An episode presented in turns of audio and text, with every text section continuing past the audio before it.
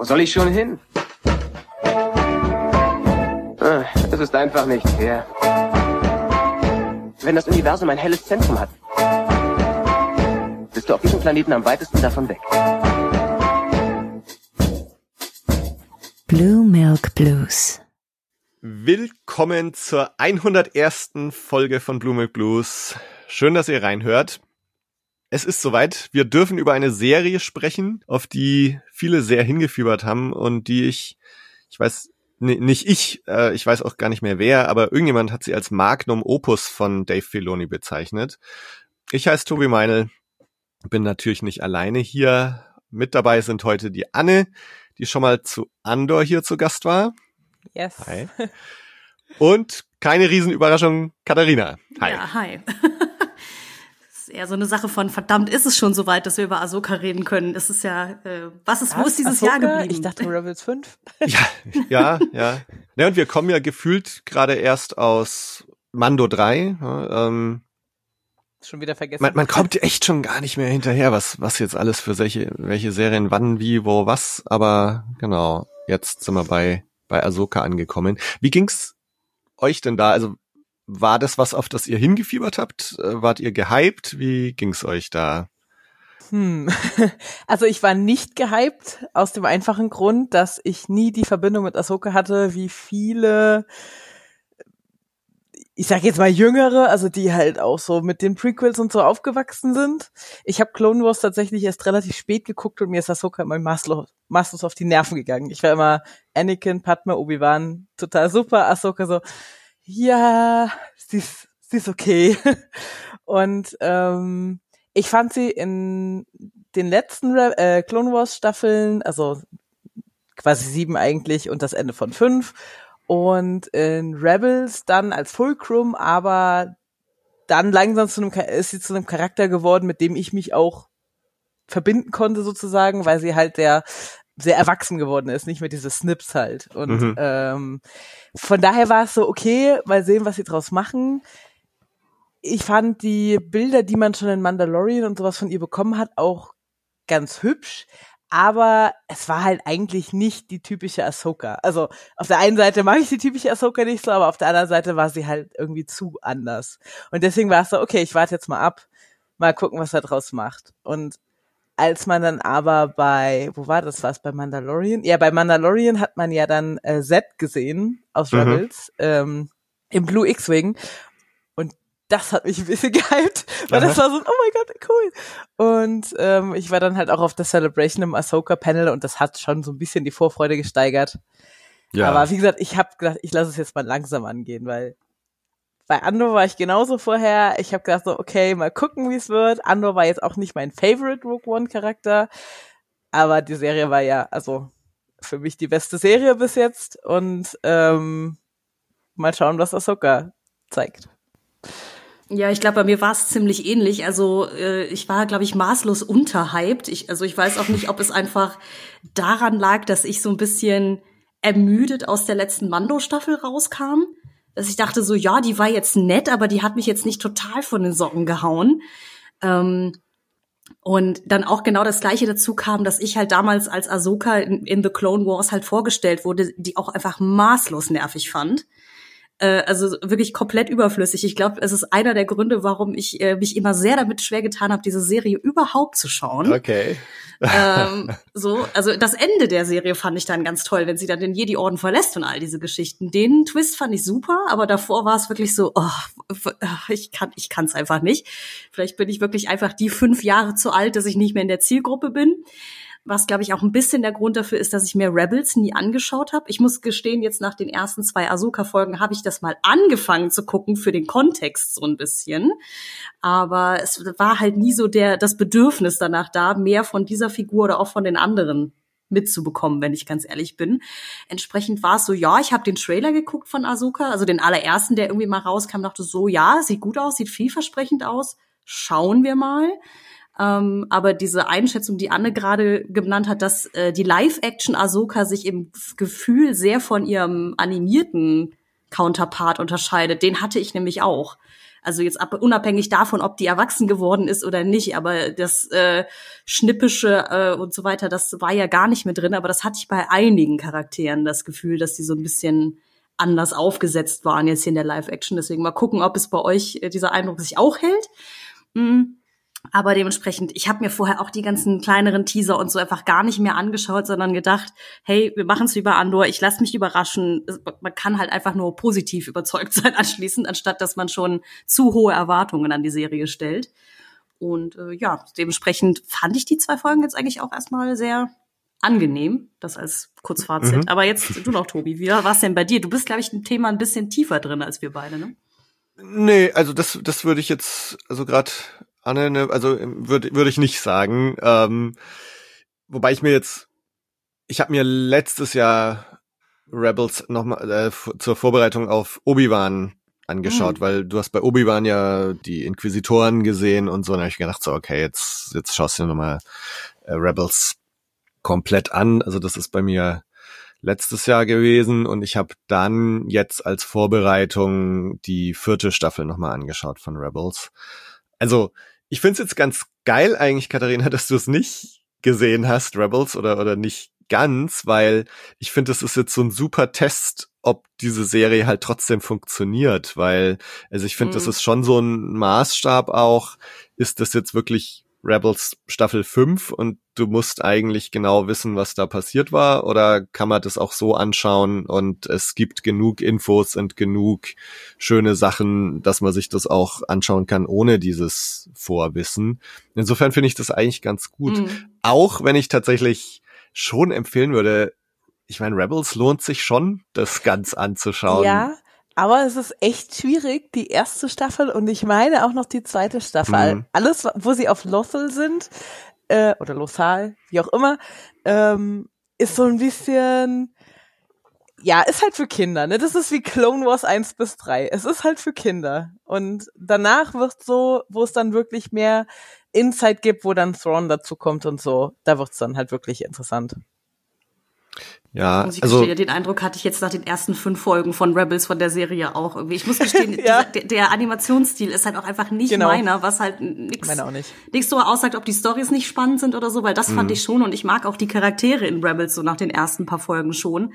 Ja. Aber es ist halt so, ja, ich bin halt nicht die Zielgruppe. Das merke ich halt schon. So. Aber also ja, umso spannender, wie gesagt, da können wir ja, wenn du magst, gleich auch noch drüber reden, Tobi. Aber ja, ich bin ja. so ein bisschen die, die unbedarfte Test, äh, äh Testzielgruppe, die keine Ahnung hat, was ja, sonst warum passiert ist. Ja. Oh, dann hm. hast du dich ja auch gar nicht im Mando und so hypen lassen, weil du die Charaktere ja nicht kanntest und die Wale. Ja. Oh Gott. Ja, alles das, so, so, so. das war's Beste an Mando, die ganzen äh, ähm, Features zu Ahsoka. So. Ja, ich wollte gerade sagen, ich glaube, das war ja einer meiner Kritikpunkte, glaube ich, mit denen ich Tobi auch immer in den Ohren liege bei diesen Serien, weil ich finde ja ein bisschen Fanservice voll okay und wenn man sich an anderen Serien bedient und so, aber wenn das so required watching wird, also dieses nach dem Motto, du musst sieben Staffeln Clone Wars gucken, um ja, eine okay. Serie zu verstehen zum Beispiel, dann ist es so, Puh. Ja, okay, verstehe. Das genau. Problem habe ich halt mit Marvel, Marvel halt eben genauso, ne? Dieses, dass man, man sitzt auf einmal in Doctor Strange 2 drin und hat keine Ahnung, was zum Teufel passiert, so. Ähm. Aber ich glaube, so ist es nicht bei Rebel, äh, bei Ahsoka. Also nee, ich, ich nee. glaube, dass es tatsächlich so funktioniert und dass, dass es nicht required watching ist. Also ich denke, dass du wirklich genug Infos bekommst, genug Exposition und genug äh, gesagt bekommst, dass du das auch so verstehst und genießen kannst. Es ist halt so, ich glaube, es bereichert es halt ungemein, wenn du das kennst und wenn du dann eben ich weiß nicht, so die ganzen Sachen, die man jetzt aus Rebels kennt, die, die Lost Cats oder die Purgles ja. oder, oder diese ganze Szene am Schluss von Folge zwei, wo Sabine vor diesem Mural ja. steht und da den äh, Ezra so ins Gesicht toucht und dann kommt Ahsoka und so. Das haben sie ja eins zu eins nachgestellt, äh, jetzt in Ahsoka aus der letzten Rebels-Folge. Und das sind halt so Sachen, da geht einem schon so ein bisschen das Herz auf, wenn man das sieht. Oder auch, also ich freue mich mega auf die Purgles, wenn wir die erstmal sehen. Und das sind so Sachen, ich glaube, es ist kein Required Watching, aber es, es bereichert es irgendwie. Und ähm, deswegen finde ich das, das eigentlich ziemlich schön gelöst. Hm. Ähm, ja, auf jeden Fall. Also sagen wir mal so, als jemand, der halt wirklich gar keine Ahnung hatte, konnte ich der ganzen Handlung und auch den Charakteren extrem gut folgen in den zwei äh, Folgen, die wir jetzt zur Premiere quasi bekommen haben. Und fand die auch, also ich bin ja jemand, der sich immer sehr daran aufhängt, wie sympathisch sind mir die Charaktere und mhm. äh, wie wichtig ist mir das, was mit denen passiert. Und ich kann als jemand sagen, der wirklich, wie gesagt, Ahsoka nur so ausgefühlt zehn Folgen Clone Wars kennt, äh, und halt äh, die Namen Sabine Wren oder auch hier Hera Sendula und so nur mal kurz gehört hat, mehr oder weniger, dass ich schon dachte so, ja, die sind mir sympathisch und davon möchte ich gerne mehr sehen. Und auch, dass ich die Orte nicht kannte, an denen das alles spielt und so weiter, äh, hat nicht dazu beigetragen, also dann war nicht schlimm, dass ich es nicht wusste. Ja, es, es war, war dann Tatooine, eher so, als ich die ersten paar ja. Folgen Rebels guckte, dieses so, ach okay, die Orte sind also alle eigentlich schon bekannt. Die Leute, die die Serie kennen, hatten wahrscheinlich dann ein anderes Erlebnis im Sinne von, boah, wie geil, das alles mal quasi in Live-Action zu sehen. Mhm. Aber äh, quasi, ich habe jetzt das umgekehrte Erlebnis, weil mir die ersten zwei Ahsoka-Folgen so gut gefallen haben, dass ich dann dachte, ja komm, jetzt ist, glaube ich, mal der Anlass da, mal die Hintergründe aus Rebels sich reinzuziehen und mal zu, ähm, drüber hinwegzukommen, dass mir im Zweifelsfall der Stil halt nicht gefällt, aber äh, mal zu wissen, wer sind diese Figuren, wo kommen sie her, so ein bisschen. Also eine Empfehlung, es gibt ja tausende Videos jetzt auf YouTube, so was man alles wissen muss und was man vorher anschauen soll und so, aber es gibt auf Star Wars Explained ein Video, ich glaube Rebels in acht Minuten oder sowas. Und das ist wirklich schön, weil die so komplett von Staffel 1 bis 4 oh. einfach so die wichtigsten Geschehnisse einmal durchsprechen. Und da bekommst du eigentlich schon mit, dass Rebels insgesamt über diese vier Staffeln verteilt eigentlich schon eine relativ äh, stringente Story erzählt. Also das kann man auf jeden Fall empfehlen, wenn man nicht mehr als zehn Minuten investieren will. Äh, schaut euch dieses Star Wars Explained Video an. Hm. Ähm, und Wobei, ja, Rebels insgesamt, also mir ging es damals auch so, mich, ich hatte bei meinem ersten Versuch tatsächlich, glaube ich, auch nur die ersten sieben, acht Folgen gesehen oder so und dann habe ich aufgehört, weil es mir zu leicht alles war, ne? dass der ja, Ezra dann mit den Stormtroopern auch umgeht, als wären das die letzten Pappkameraden und das ist alles so so leicht und locker und das Imperium sind alles Idioten halt so überhaupt nicht wie in Andor zum Beispiel. Ne? Ähm, klar, ist eine ganz andere Zielgruppe oder so, aber das hat einfach, wo ich damals gesagt habe, so, okay, das ist irgendwie nicht für mich. Aber wenn man darüber hinwegkommt oder über diese ersten Folgen hinwegkommt, also es lohnt sich schon dabei zu bleiben. Es gibt schon so ein paar Dinge, die Inquisitoren haben mich auch teilweise etwas genervt in Rebels. Äh, man, man hat jetzt in Ahsoka auch gesehen, diese wirbelnden Doppellichtschwerter, ja. die verwenden sie dann in den Rebels ja irgendwann so richtig als Helikopter und fliegen damit und so. Da habe ich dann auch so, ah, jetzt bin ich raus. Ähm, aber das war schon später. Ja, das, das war tatsächlich, glaube ich. Ja, das war Staffel 3 oder so. Ja, oder, ja.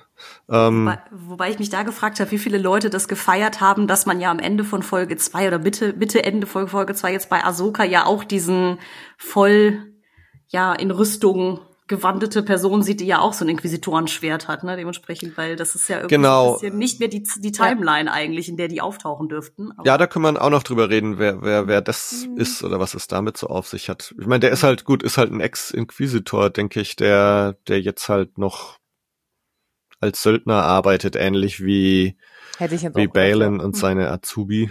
Mhm. Ähm, und genau, und der hat jetzt auch dieses Wirbellichtschwert da, aber ich finde, solange sie es jetzt in Live-Action so einigermaßen am Boden der Tatsachen behalten, ne, also dass er jetzt nicht damit so helikoptermäßig durch die Lüfte fliegt, dann ist es für mich schon okay.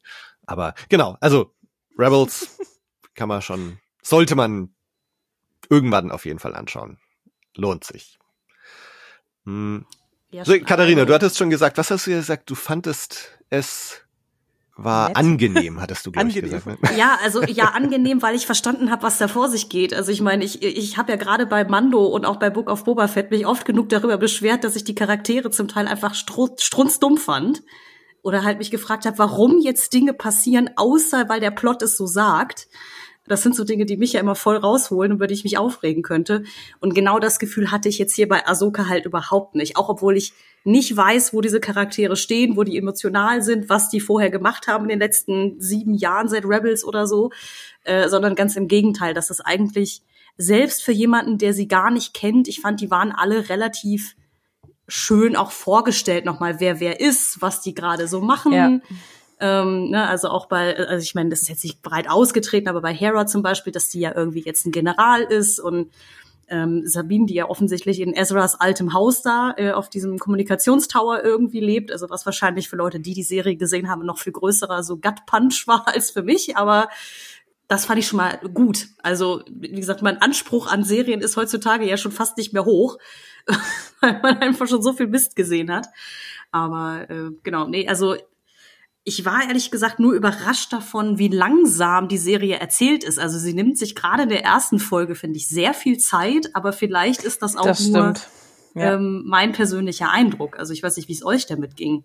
Weil gerade Rebels oder auch Clone Wars, weil es ja auch mal nur diese 23 Minuten Folgen sind, eigentlich ja immer so sofort auf den Punkt und immer ganz viel Action war. Mhm. Und ähm, gerade Ahsoka ist sehr ruhig irgendwie als Figur und sehr viel, ich muss die Arme vor, dem, vor der Brust verschränken und ernst in die Kamera gucken. Deswegen. Aber Aber die erste Folge ist auch ja tatsächlich paar 50 Minuten lang. Mhm. Ähm, also ist mir mal aufgefallen, weil die zweite ist, glaube ich, dann wieder so diese klassischen, was, 35 Minuten oder so. Und ähm, ich finde nämlich auch, sie haben das für die Zuschauer, die Rebels halt eben nicht kennen, ganz gut gemacht, dass man die Charaktere kennenlernt. Und äh, halt hier ist Sabine auf dem Bike und so. Und das war ja dann total unnötige äh, Szene. Aber sie hat halt trotzdem ihr irgendwie so ein bisschen den Drive gegeben. Mhm. Wie ging's dir sonst so, Anne? Ja, wo fange ich an?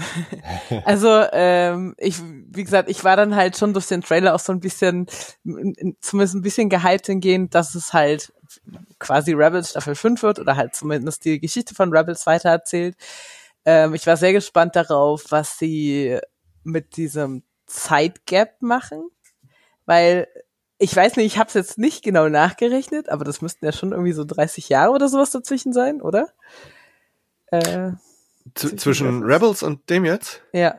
Nee, nee, ähm, also wenn man jetzt schaut, Es spielt hier ähm, nach Mando.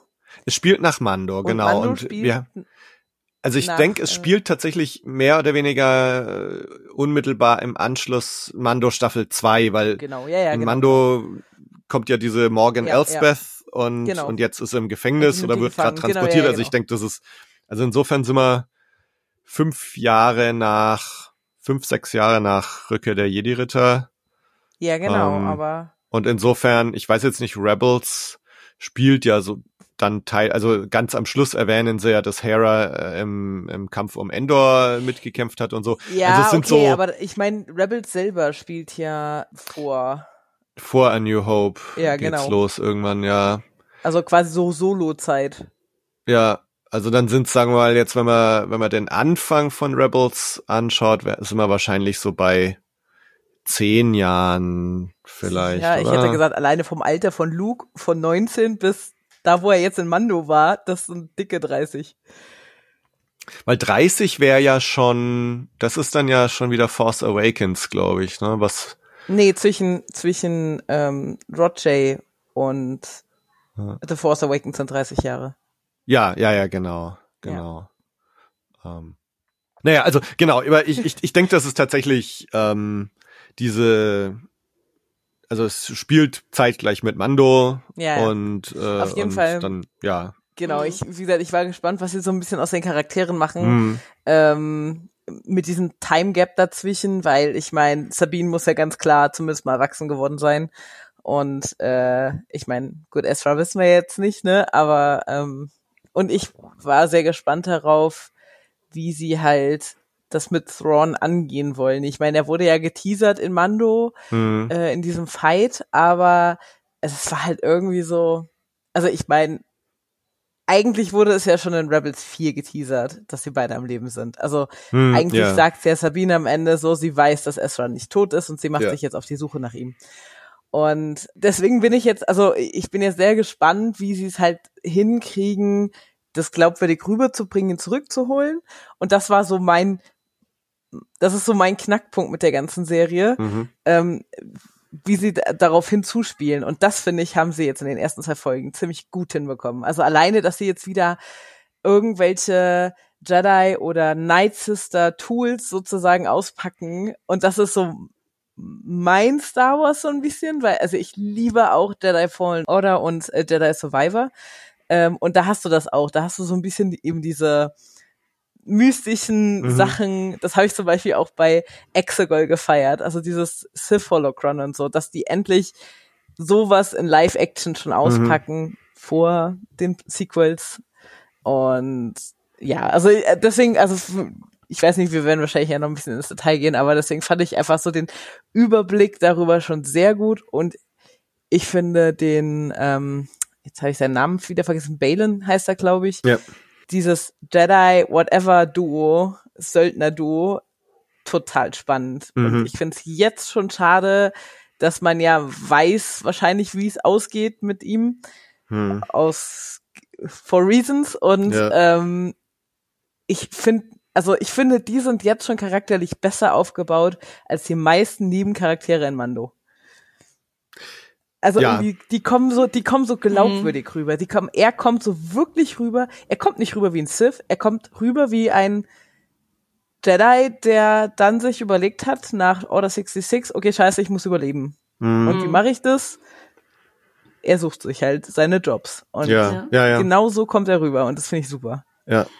Äh, Das äh, fand ich tatsächlich, muss ich gestehen, auch super, weil es zumindest, also im Expanded Universe früher, bevor ja der Disney um die Ecke kam und sagt, das gab's alles nicht mehr, gab es ja auch genau in dieser Zeitlinie so ein bisschen diese Unterscheidung zwischen den Jedi, den Sith und den dunklen Jedi. Und den Great Also, ja, genau. Äh, dass die so eine, so eine Grauzone bedienen von, sie Genau. sind nicht wirklich Jedi, sie sind aber halt auch nicht diesem Sith- Sith-Kodex unterlegen. Und ich finde, das bedienen die zwei halt auch als Duo irgendwie Genau. total gut.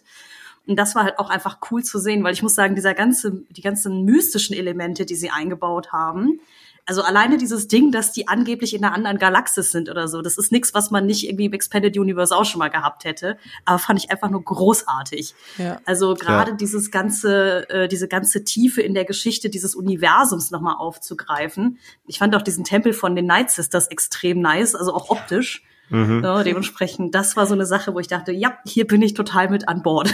Ja. Vielen Dank, Serie. Ja, dieser, dieser Pfad nach Peridea, ne, das, das auch so eine, so eine alte Story ist, die die kennen und so. Also, so das ganze Worldbuilding, was hier passiert, finde ich auch, also in den ersten zwei Folgen wird das alles so schön groß aufgemacht und es werden so ein paar neue Sachen etabliert.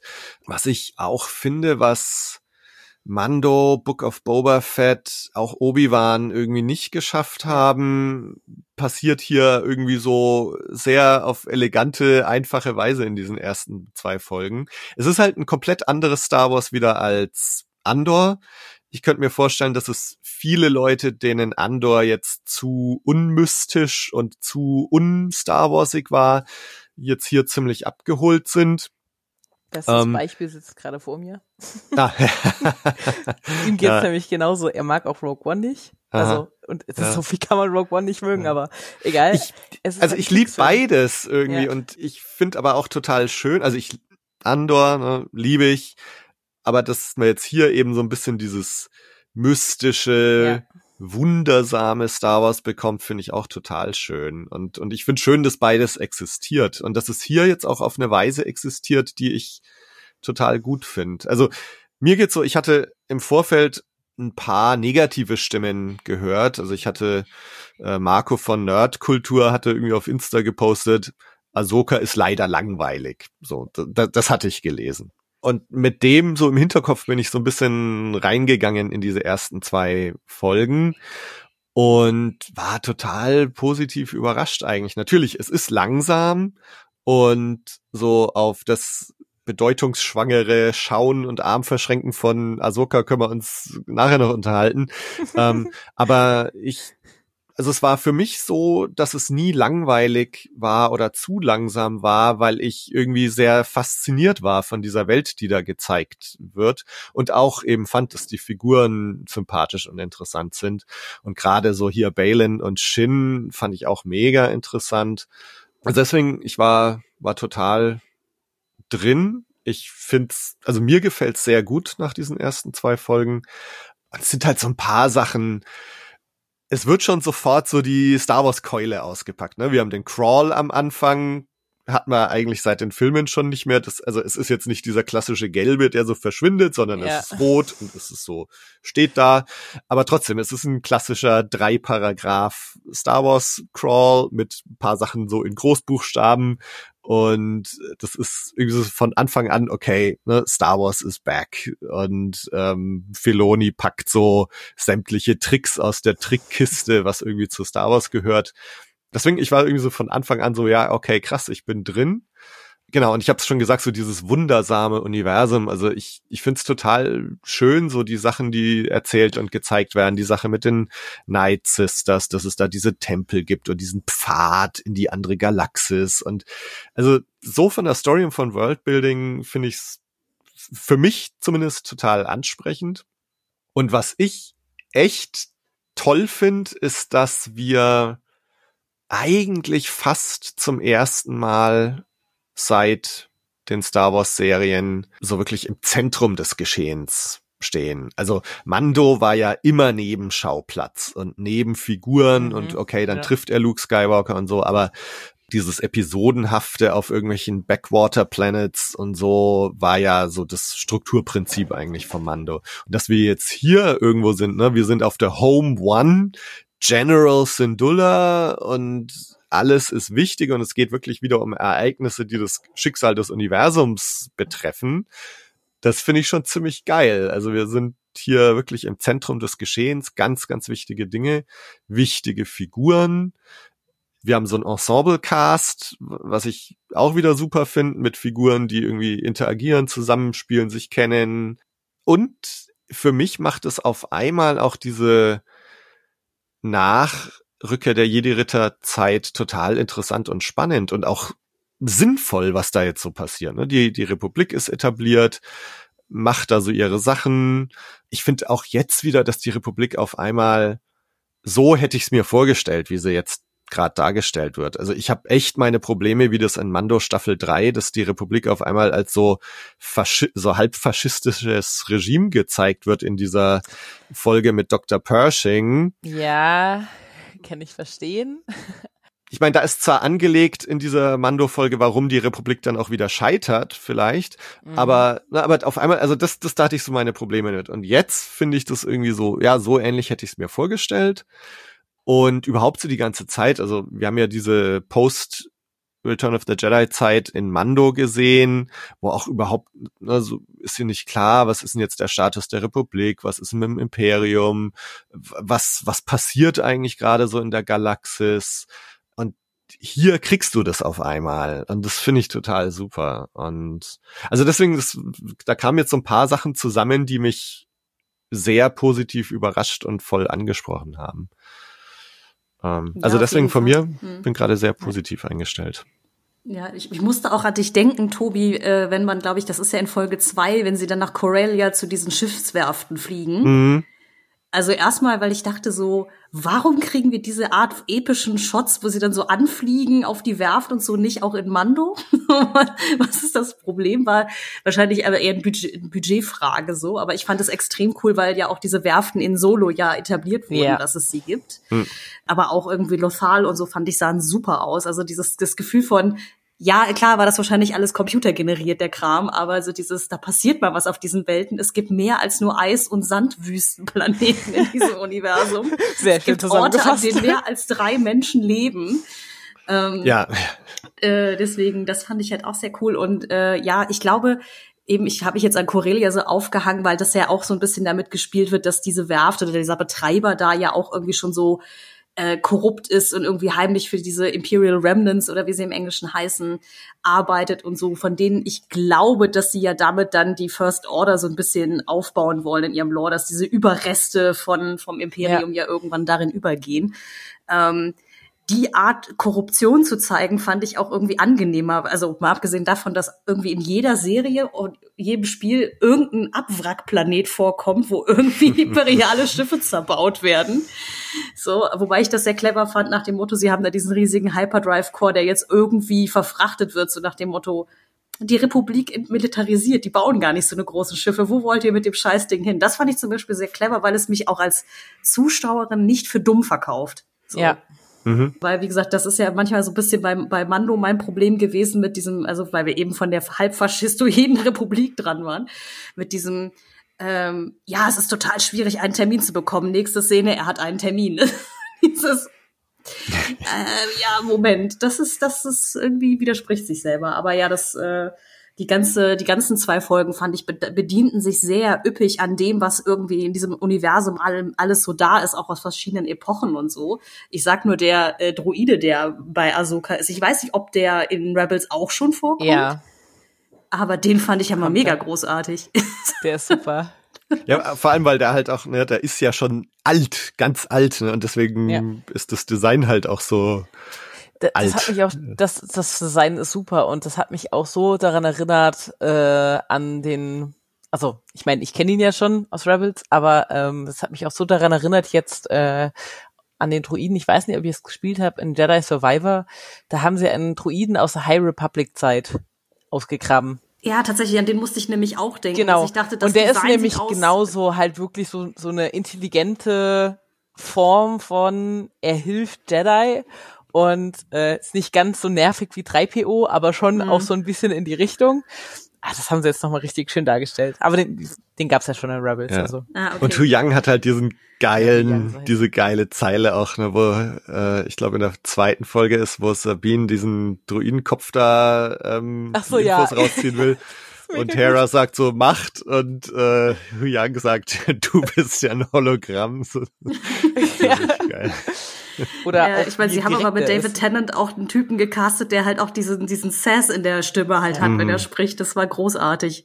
Ich Ja. weiß nicht, wie das für die deutsche, also diejenigen äh, sich anhört, die die deutsche Synchronisation geguckt haben. Das war echt okay. Also ich Okay. bin ja auch ein Fan von Englisch. Also ich gucke alles auf Englisch Hm. seit keine Ahnung ewigen Zeiten. Mhm. Auch Rebels immer auf, nur auf Englisch gesehen. Aber wir mussten jetzt die Ahsoka folgen, weil wir diese Vorpremiere Ah, ja, ja, ja. Im, im Kino Mhm. gemacht haben. Mm. Gab es leider nur ein Kino in München und wir mussten es alle auf Deutsch gucken. Mhm. Mm, okay. Und es war aber echt okay. Also es Mhm. war, ich, also ich habe es jetzt nicht als schlimm empfunden, vielleicht weil das ja fast alles Figuren aus einer Zeichentrickserie waren, die halt nicht diese bestimmten, Sti- also die haben zwar schon diese bestimmten Stimmen, aber denen du nicht diese Schauspielerstimmen zuordnest. Mhm, mhm. Weil wenn jetzt ein Barney Stinson redet, dann kann ich mir die deutsche Synchronstimme nicht geben. Es tut mir leid an den Synchronsprecher, aber für mich ist Barney Stinson halt Neil Patrick Harris und nicht eine deutsche Mhm, mhm, Synchronstimme. Ja, ja, ja.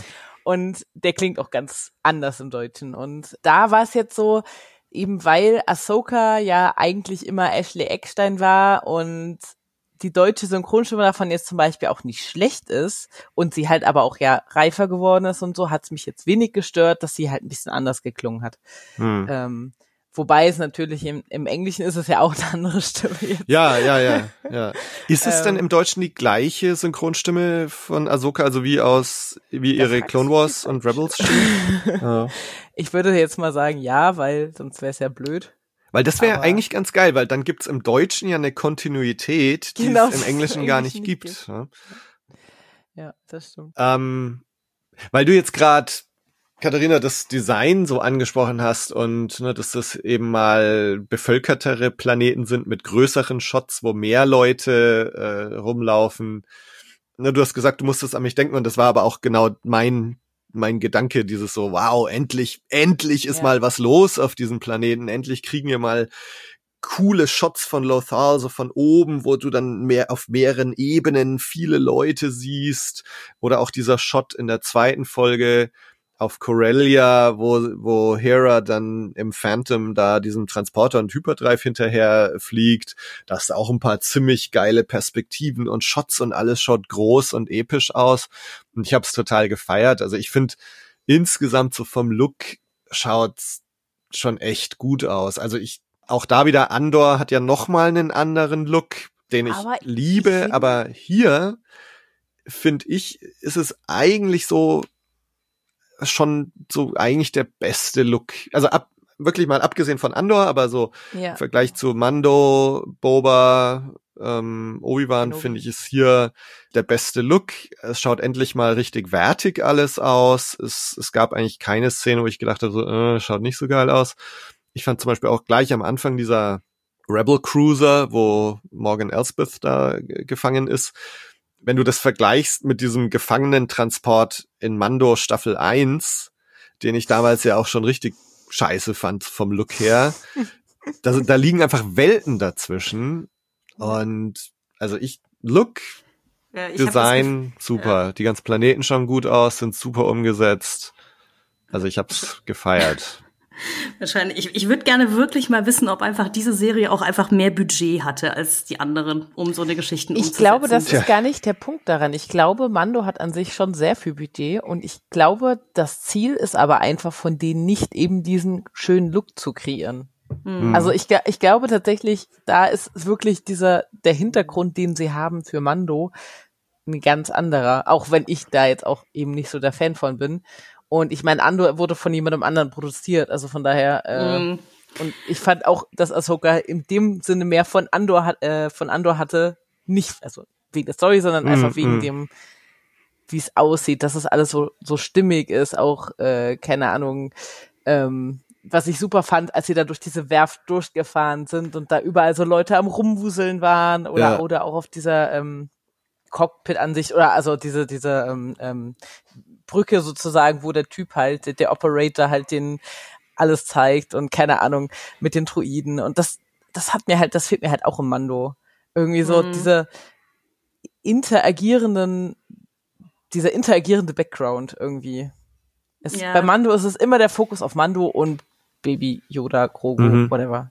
Den, den Grogu. Mhm. Den Grogu. ja.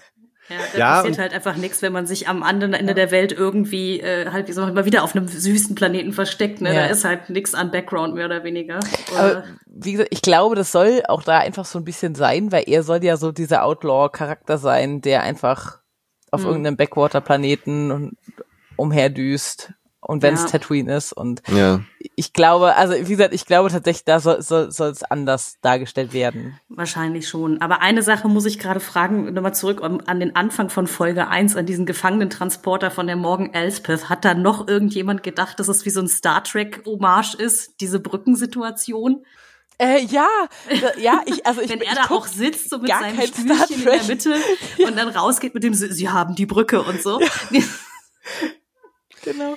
Aber ja, aber ich fand auch wieder total stimmig eigentlich, weil klar, ne, äh, so Wahrscheinlich werden auch im Star Wars Universum die, äh, die Transporter so funktionieren, aber ich fand dieses ganze Make-up auch mit dem, dass die Leute dann vor ihm in so einem Rondell am Fenster sitzen und so, das sah einfach so ein bisschen nach äh, Nicken Richtung Enterprise aus. Mhm. Deswegen ich fand das sehr sehr sympathisch.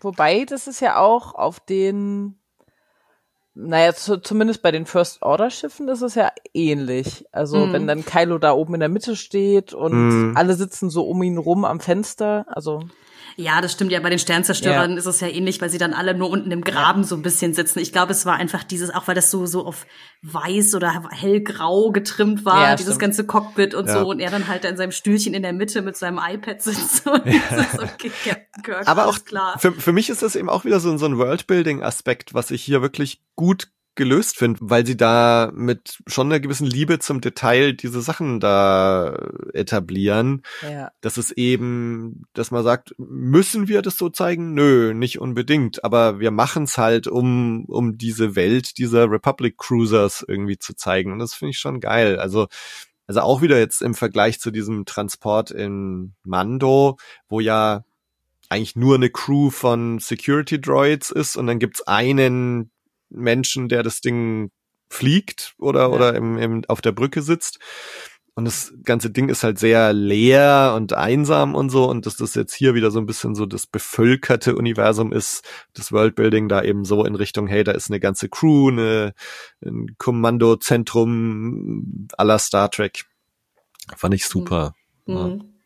Ja, das stimmt. Ich, ich, ich musste auch einfach nur schmunzeln, weil das so ein bisschen meine erste Assoziation war, als ich diese Serie gesehen habe. Und ähm, schlecht. Hm, ist die Frage. Ich, ich bin ja ich, ich bin ja gar nicht so ein Star Trek Hater in dem Sinne. Es ist, ich fand es auch eher so da ein, so ein schmunzelnde Hommage an Star Trek und nicht so ein Haha Moment. Aber dieses, weil bei Star Wars ist ja auch immer so ein bisschen das Ding. Die Serie hat für mich, also jetzt hier die ersten zwei Folgen von Ahsoka, einen sehr so ein ernstes Feeling insgesamt, weil auch alle Figuren sehr, sehr ernst auftreten. Aber ich hatte jetzt nicht das Gefühl, dass die Serie sich überernst nimmt. Also da ist immer noch Raum für halt irgendwie Humor und für ein bisschen leichtherzigere Momente. Ja. Was ja eine Sache ist, die man oder die ich persönlich in Star Wars sehr liebe, die aber halt natürlich immer sehr schwer zu treffen ist, dass es nicht zu klamaukig wird. Deswegen ähm, ist mir das einfach nur, äh, glaube ich, positiv aufgefallen. Und dann konnte ich auch die eine Sache, die mich ein bisschen ins Stolpern gebracht hat am Anfang der Serie, sehr gut verschmerzen, ist halt eben diese Karte. So, Mhm. dass die als Plot-Device jetzt schon wieder auftritt. Ähm, Echt? ich muss gestehen, ich weiß nicht mehr genau, wie es in Mando Staffel 2 war, wenn die Morgan Elspeth der Ahsoka erzählt, wo diese Karte ist zu Thrawn oder ob sie es weiß oder wie auch immer. Ich weiß nur, dass ich jetzt bei Folge 1 einmal kurz drüber stolperte, dass Ahsoka ja irgendwie das Problem vorstellt mit, ja, unsere Feinde suchen schon aktiv nach ihm, sie aber die erste ist, die die Karte findet. So, diesen komischen Orb, den sie da benutzen muss. Also es war ein bisschen, es, es gab mir halt so Sith Holocron äh, Dolch Vibes irgendwie, so nach dem Motto so, okay, wir denken jetzt besser mal nicht darüber nach, warum sie jetzt auch genau irgendwie durch die Macht erfühlen konnte, wie da diese Säulen ausgerichtet werden müssen und so. Egal, the plot said so. das ist das Einzige, was ich ein bisschen komisch fand.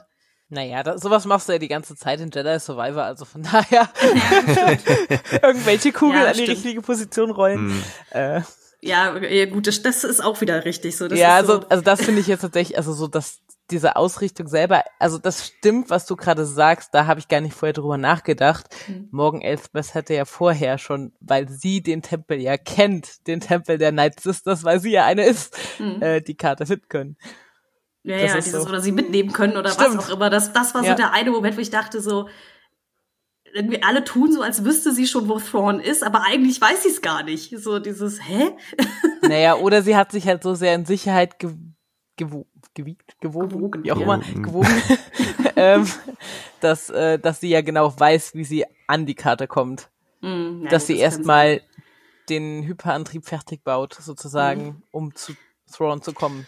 Aber auf der anderen Seite ist es ja auch so, also das ist ja tatsächlich auch so ein bisschen unlogisch, wenn sie ja nicht weiß, wo sich Thrawn aufhält. Er könnte ja auch in dieser Galaxie sein. Warum baut sie so einen gigantischen Hyperantrieb für einen, ich schätze mal, Sternenzerstörer oder irgendwie sowas in eine andere Galaxie zu befördern? Wenn sie ja nicht weiß, was Thrawn ist. Also das ist so. Weil ich meine, diese ganzen, wie waren das, sieben, sieben Panels, die sie dahin quotiert haben, äh, die sind ja nicht von heute auf morgen plötzlich entstanden Ja. und dahin gekommen.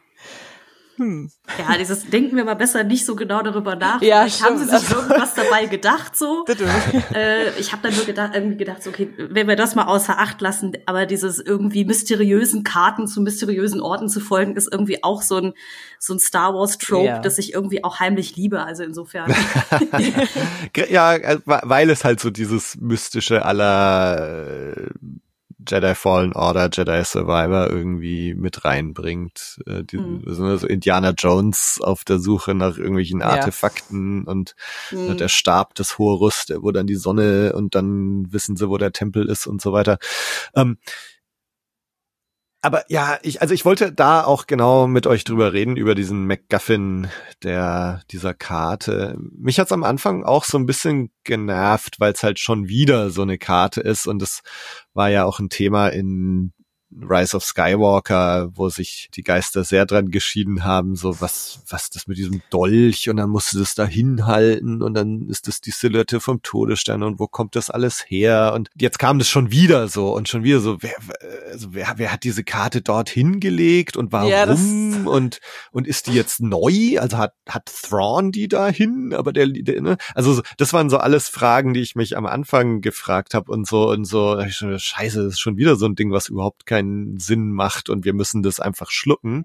Aber da muss ich die Serie jetzt doch ein bisschen in Schutz nehmen. Also ich habe es jetzt zum zweiten nochmal angeschaut und ich finde, es macht jetzt schon mehr Sinn und es ist nicht ganz so lazy Plot-Device. Also so wie ich es ich jetzt sehen würde, ist es tatsächlich ein ganz altes Artefakt, Ja, ja, was da ja schon darüber. ganz lange liegt. Und Morgan Elsbeth war auf der Suche nach diesem Artefakt, weil sie aus irgendeinem Grund weiß, dass das sie zu Thrawn führen wird. Und ich denke mal, dass sie, auch wenn sie eine Night Sister ist und dieser Tempel ein Night Sister Tempel ist, dass sie zum einen vielleicht nicht genau wusste, wo dieser Tempel ist.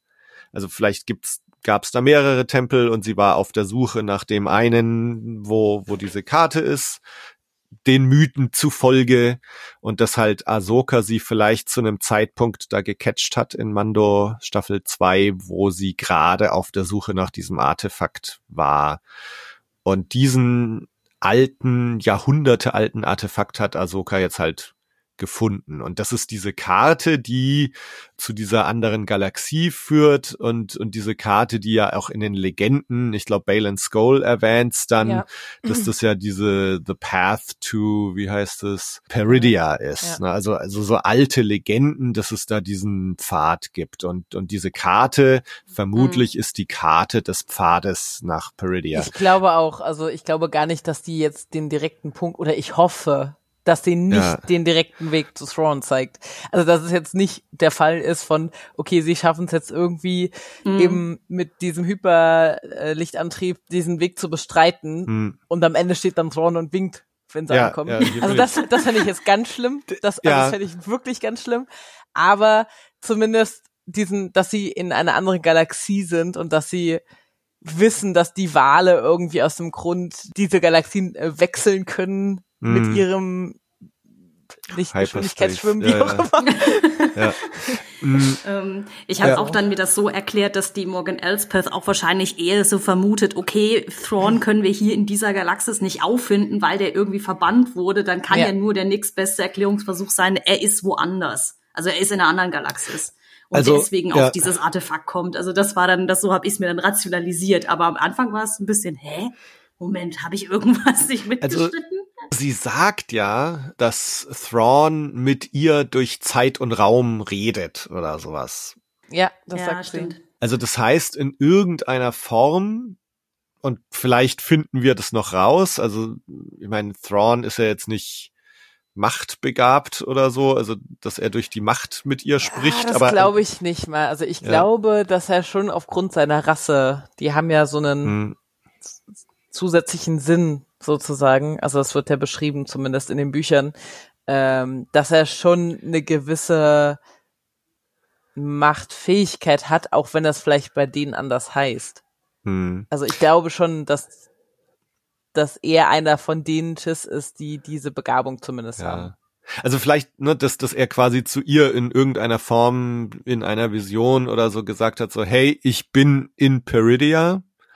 Und sie ist, ah, Moment, da gibt's doch die alte Nachtschwestern-Legende Path to Peridia und da gibt's doch in irgendeinem Tempel, ne, so, also dass, dass sie jetzt quasi eben diesen Path nach Peridia sucht, weil sie irgendwie von Thrawn mitbekommen hat, da ist der anscheinend. Und ich glaube, was es da jetzt noch braucht, sind vielleicht so ein, zwei Textzeilen in einer der nächsten Folgen zu diesem Thema und dann finde ich das auch relativ stimmig so. Also insofern, äh, da hatte ich am Anfang so meine Probleme mit dieser Karte und inzwischen hm. denke ich, passt es eigentlich schon. Ja. Ich, ich, glaube, mein Aber Motto bei den Star Wars Serien muss eh immer sein, man sollte sich das nicht so zu hart durchdenken. Das versaut man sich Damit hinterher. macht man sich's kaputt. Also. So, also abgesehen davon, äh, dass ich sagen muss, ich fand die Inszenierung von diesem, äh, ich glaube Reflex Point haben sie es ja im Englischen mhm. genannt, wo sie die Karte ja dann irgendwie benutzen, um sie auszulesen.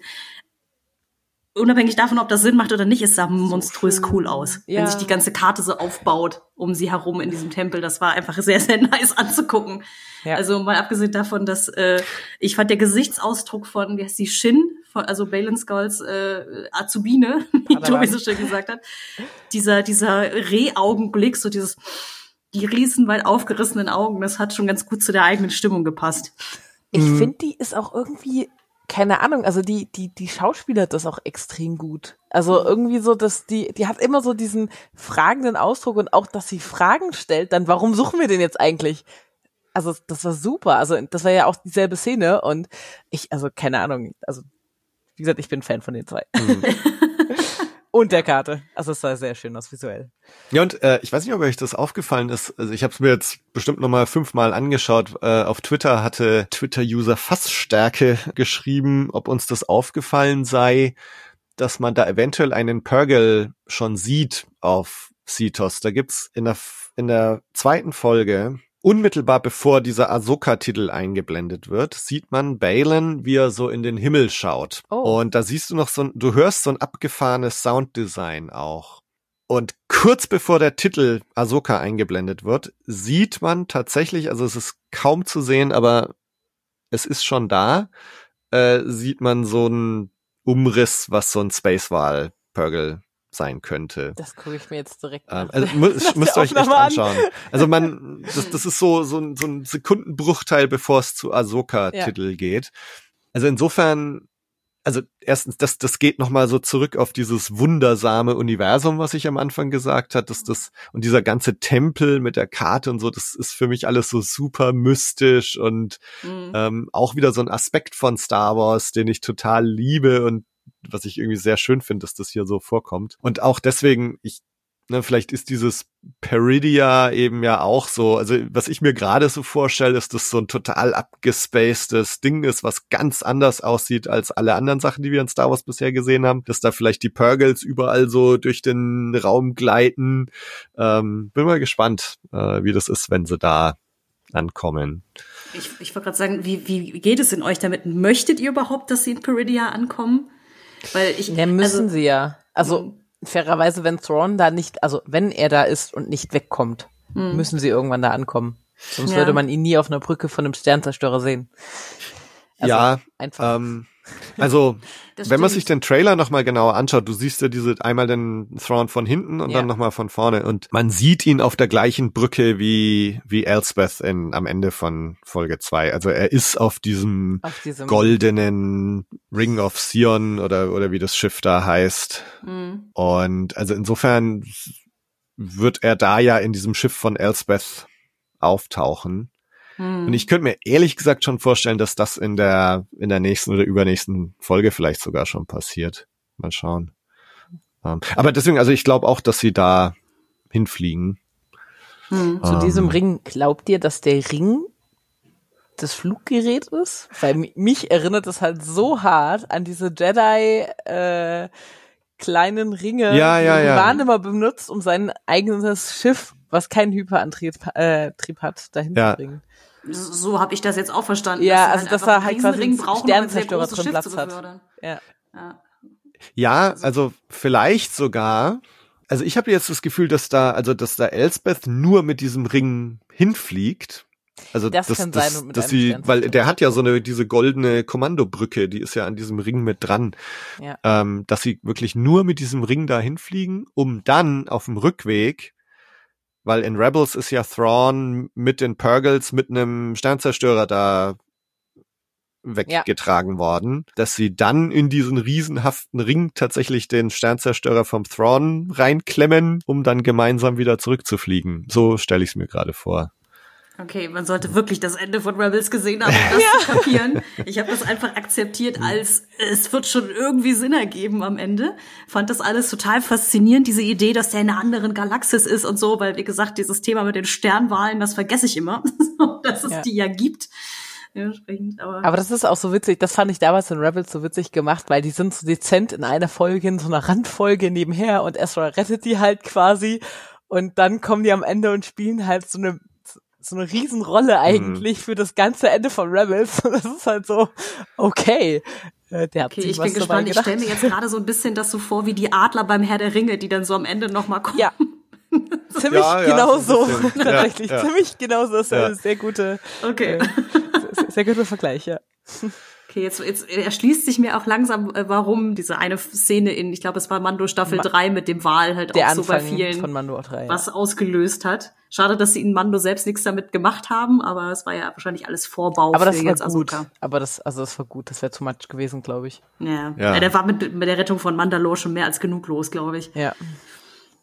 Weil ihr jetzt gerade nochmal die Shin erwähnt hat, die immer so groß schaut.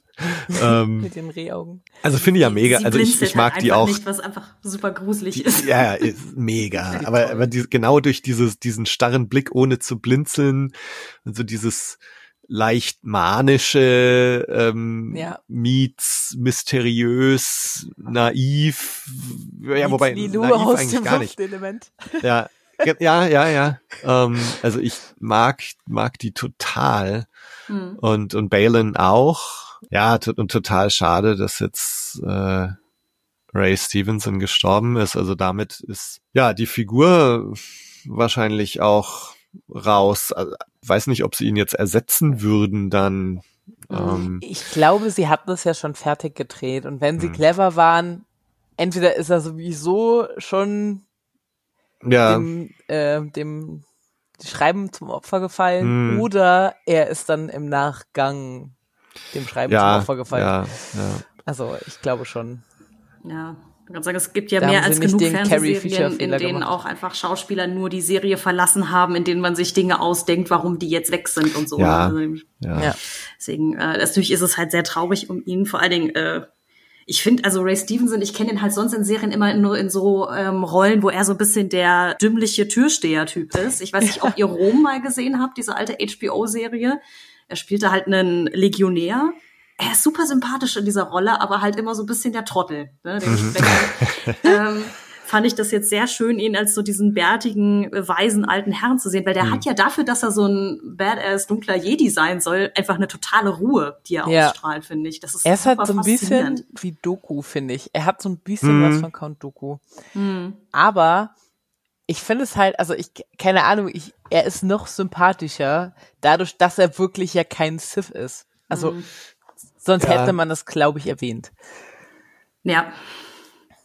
Ja, Ich, ich glaube auch, dass es einfach so eine Art Rogue Jedi-Geschichte halt Ja, irgendwie ist. und ich finde es einen total spannenden Aspekt und dass der jetzt auch wieder eine Padawan hat, die sogar diesen Zopf ja noch hat und so. ja, ne? Und die hatten Padawan Ähm, ist mir auch und so, so ganz viele Parallelen halt. Also erstens, wie die zwei da ankommen zum ersten Mal auf dem Transporter. Hat so ein bisschen was von Qui-Gon und Obi-Wan. Mhm. Äh, auf der anderen Seite äh, hat es mich so ein bisschen an die Ankunft von Vader auf dem Todesstern in Rücke der äh, Jedi-Ritter erinnert. Hm. Ähm, Ja. Dann hast du diese Shin Hati-Szene, wo sie mit diesem Search Droid ähm, auf Lothal steht, was ja total wie Maul ist Maul. auf, Ja, auf So, erster Tatooine. Gedanke. ähm, sogar von der Musik her ganz ähnlich. Und also so diese, diese ganzen Parallelen, die da so etabliert werden, finde ich total spannend. Aber äh, genau, also deswegen diese, diese zwei Figuren und auch was es so mit denen jetzt auf sich hat, da vielleicht ein bisschen mehr noch über die zu lernen, freue ich mich total drauf. Und ist für mich ein ganz starker Aspekt dieser Serie. Ich finde so cool, dass sie nachfragt, dass sie halt nicht einfach nur, ja, ich führe jetzt aus und ich bin Mhm. quasi der Trottel vom Dienst. Ähm, und ich mache das jetzt einfach, weil mein Master mir das sagt, sondern sie fragt halt aktiv nach, was es damit auf sich, oder sie redet ja auch mit der Morgan Elsbeth, die ihr dann erklärt, dass es ein ursprüngliches Device von den Night Sisters of Dathomir ist.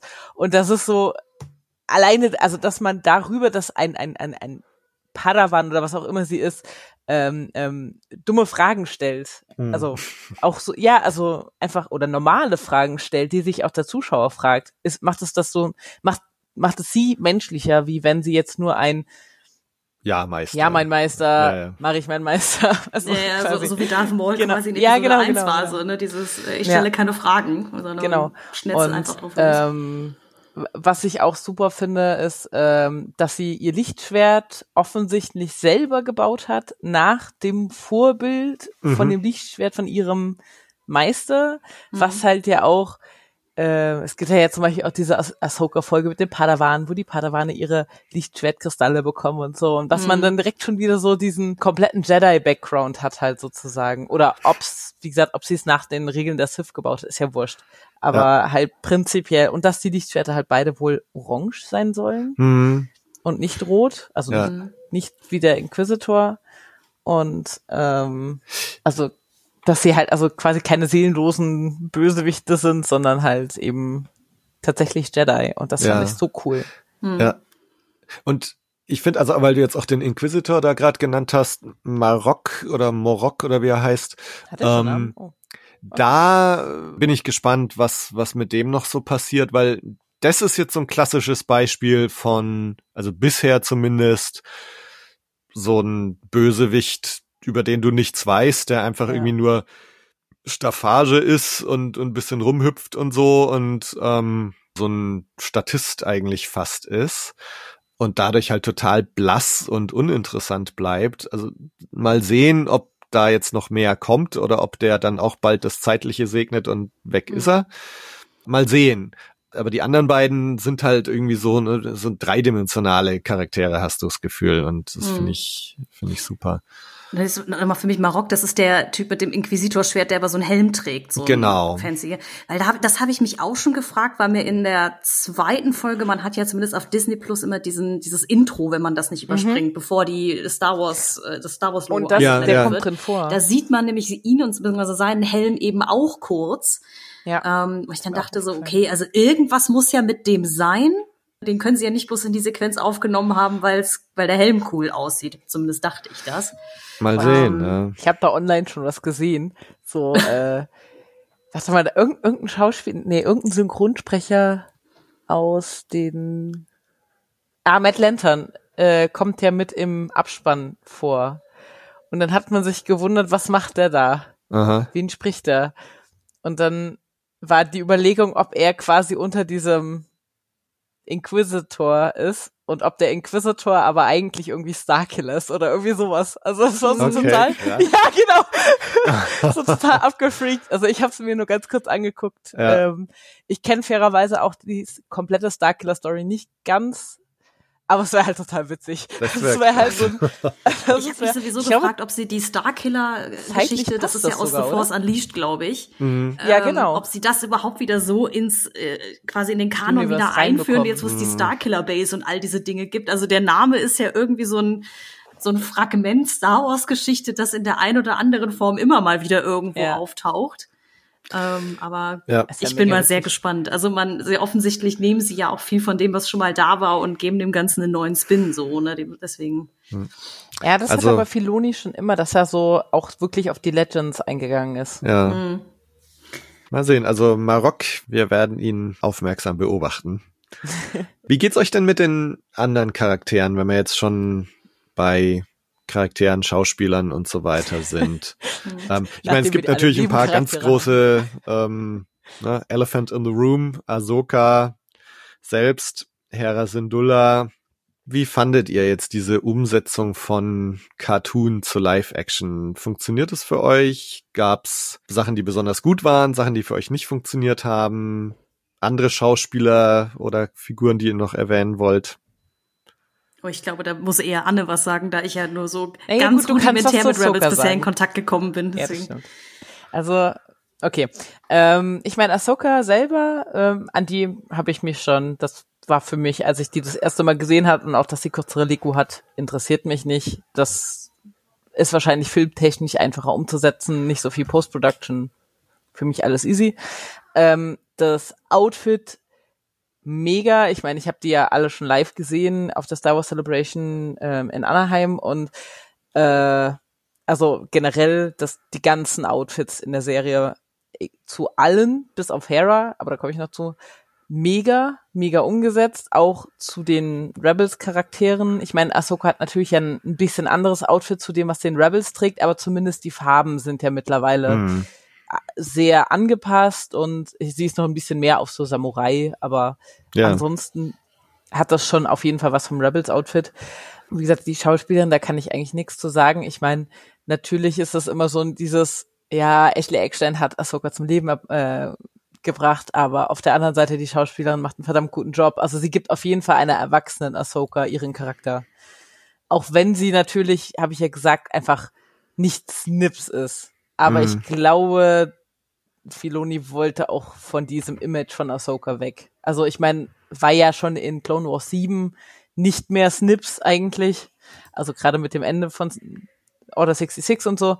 Aber auch äh, in Rebels war es ja schon eine komplett andere Ahsoka, wenn man mal drüber nachdenkt, auch mit diesem Welt zwischen den Welten und der Kampf mit Vader und so und der, der Eule. Wie gesagt, also Ahsoka charakterlich kann ich nix Negatives eigentlich sagen. Auch auch Make-up und so, das haben sie so schön umgesetzt. Also das sieht wirklich stimmig aus. Es könnte wirklich ihre eigene Hautfarbe sein. Es ist jetzt nicht irgendwie dieses knallorange, wie man es jetzt halt kennt von der Twilight, die orange wäre, sondern es ist halt wirklich eine natürliche Hautfarbe. Äh, wahrscheinlich auch so ein bisschen inkorporiert mit der Hautfarbe von der Schauspielerin, was halt wieder verdammt gut passt, dass sie halt eben nicht äh, weiß ist. Hm. Dann Hera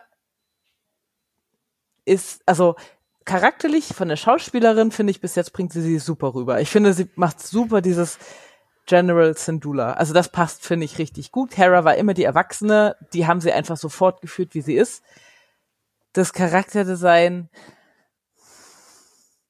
als jemand, der schon regelmäßig Leko getragen hat und auch schon verdammt gute Live-Action Heras als Cosplayer gesehen hat, äh, schwierig, weil, wie gesagt, also ich habe eine ne Freundin, die macht eine fantastische Hera aus Rebels als Live-Action-Version, wo ich persönlich behaupte, die macht sie besser wie das Charakterdesign von mhm. ihr. Alleine dieser Plastikanzug und keine Ahnung und diese kurzen Leku, die kaum Markings haben, also die kaum sichtbar sind und das hat halt Hera immer ausgezeichnet, dass sie halt eben diese Ringe auf den Deko hat und so, aber das ist, wie gesagt, Cosplayer. Auf sowas achte ich halt. Mhm. Ansonsten, wie gesagt, wie sie sich spielt, super. Also, meiner Meinung nach. Also, das mhm. ist wirklich so diese, einfach nur Hera fortgesetzt in Rebels. Sie ist vielleicht noch ein Ticken hochrangiger jetzt, also bei General. Oh, da muss ich ganz kurz flamen. Ich habe ja die deutsche Synchro gesehen und in Deutsch wird alles gegendert. Das ist so furchtbar.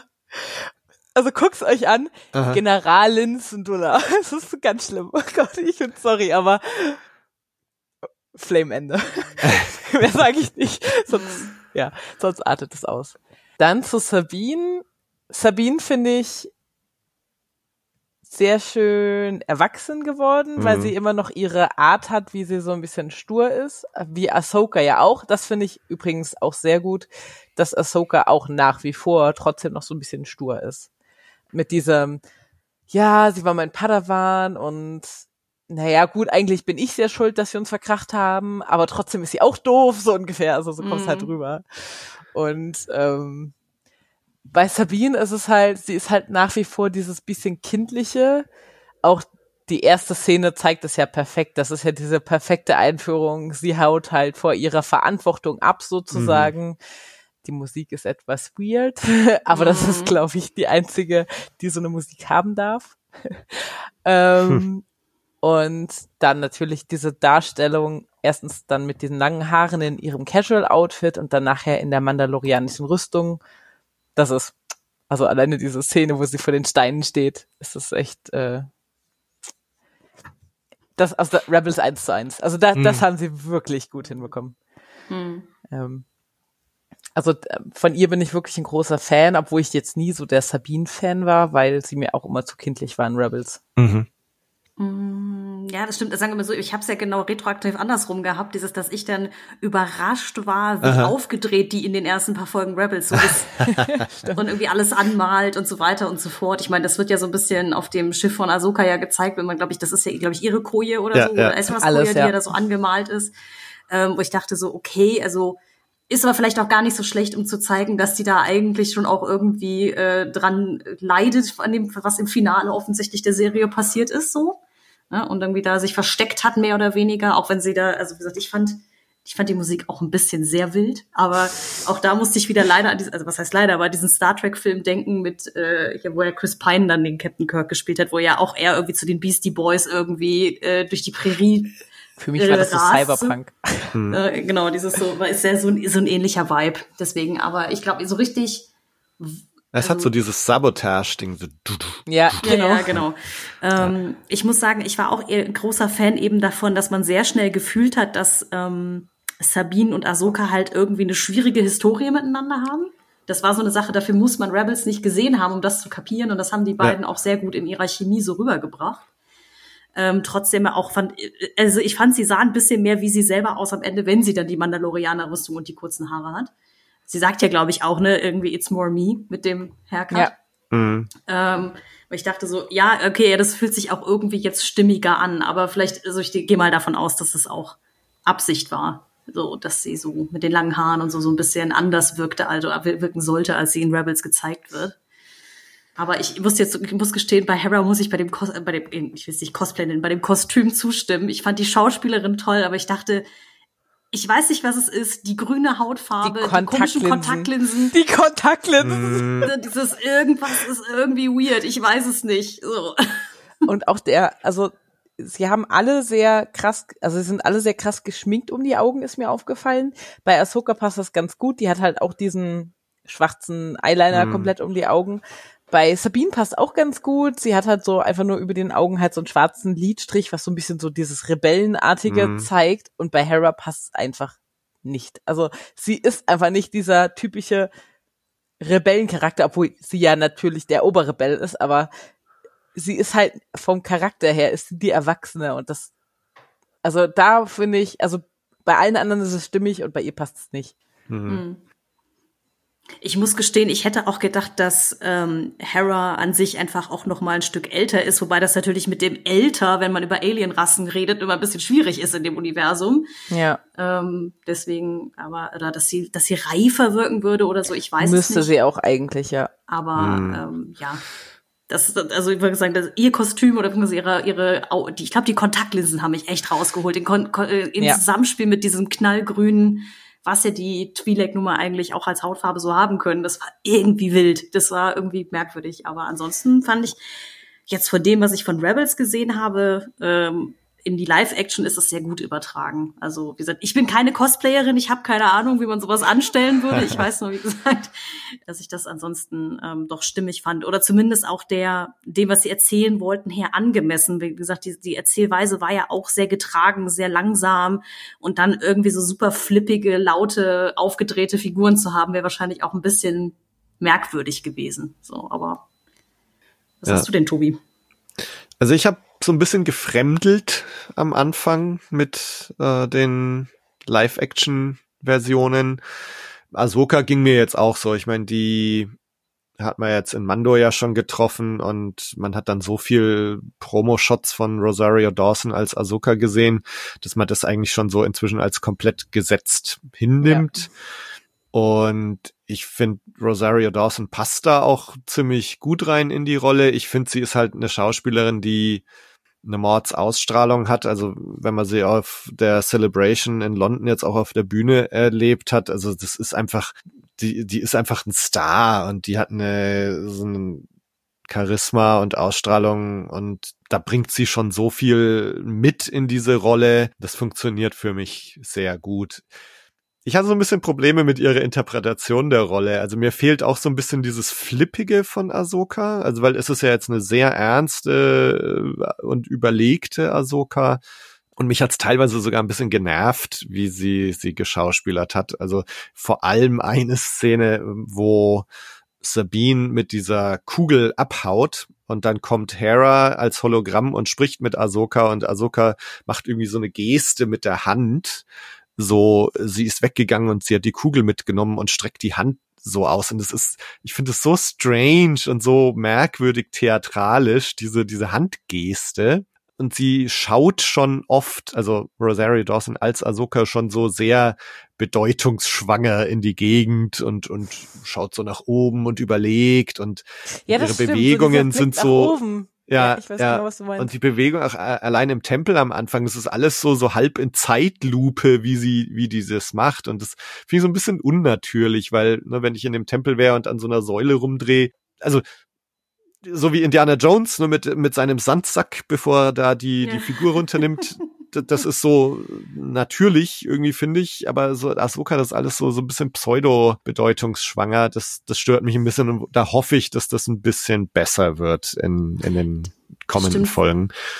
Ja, hm. wo du das sagst mit der, mit der Armbewegung, das ist mir auch aufgefallen. Ich möchte an der Stelle nur anmerken, die Frage ist, schauspielert sie das so oder wurde sie gebeten, das so zu schauspielern?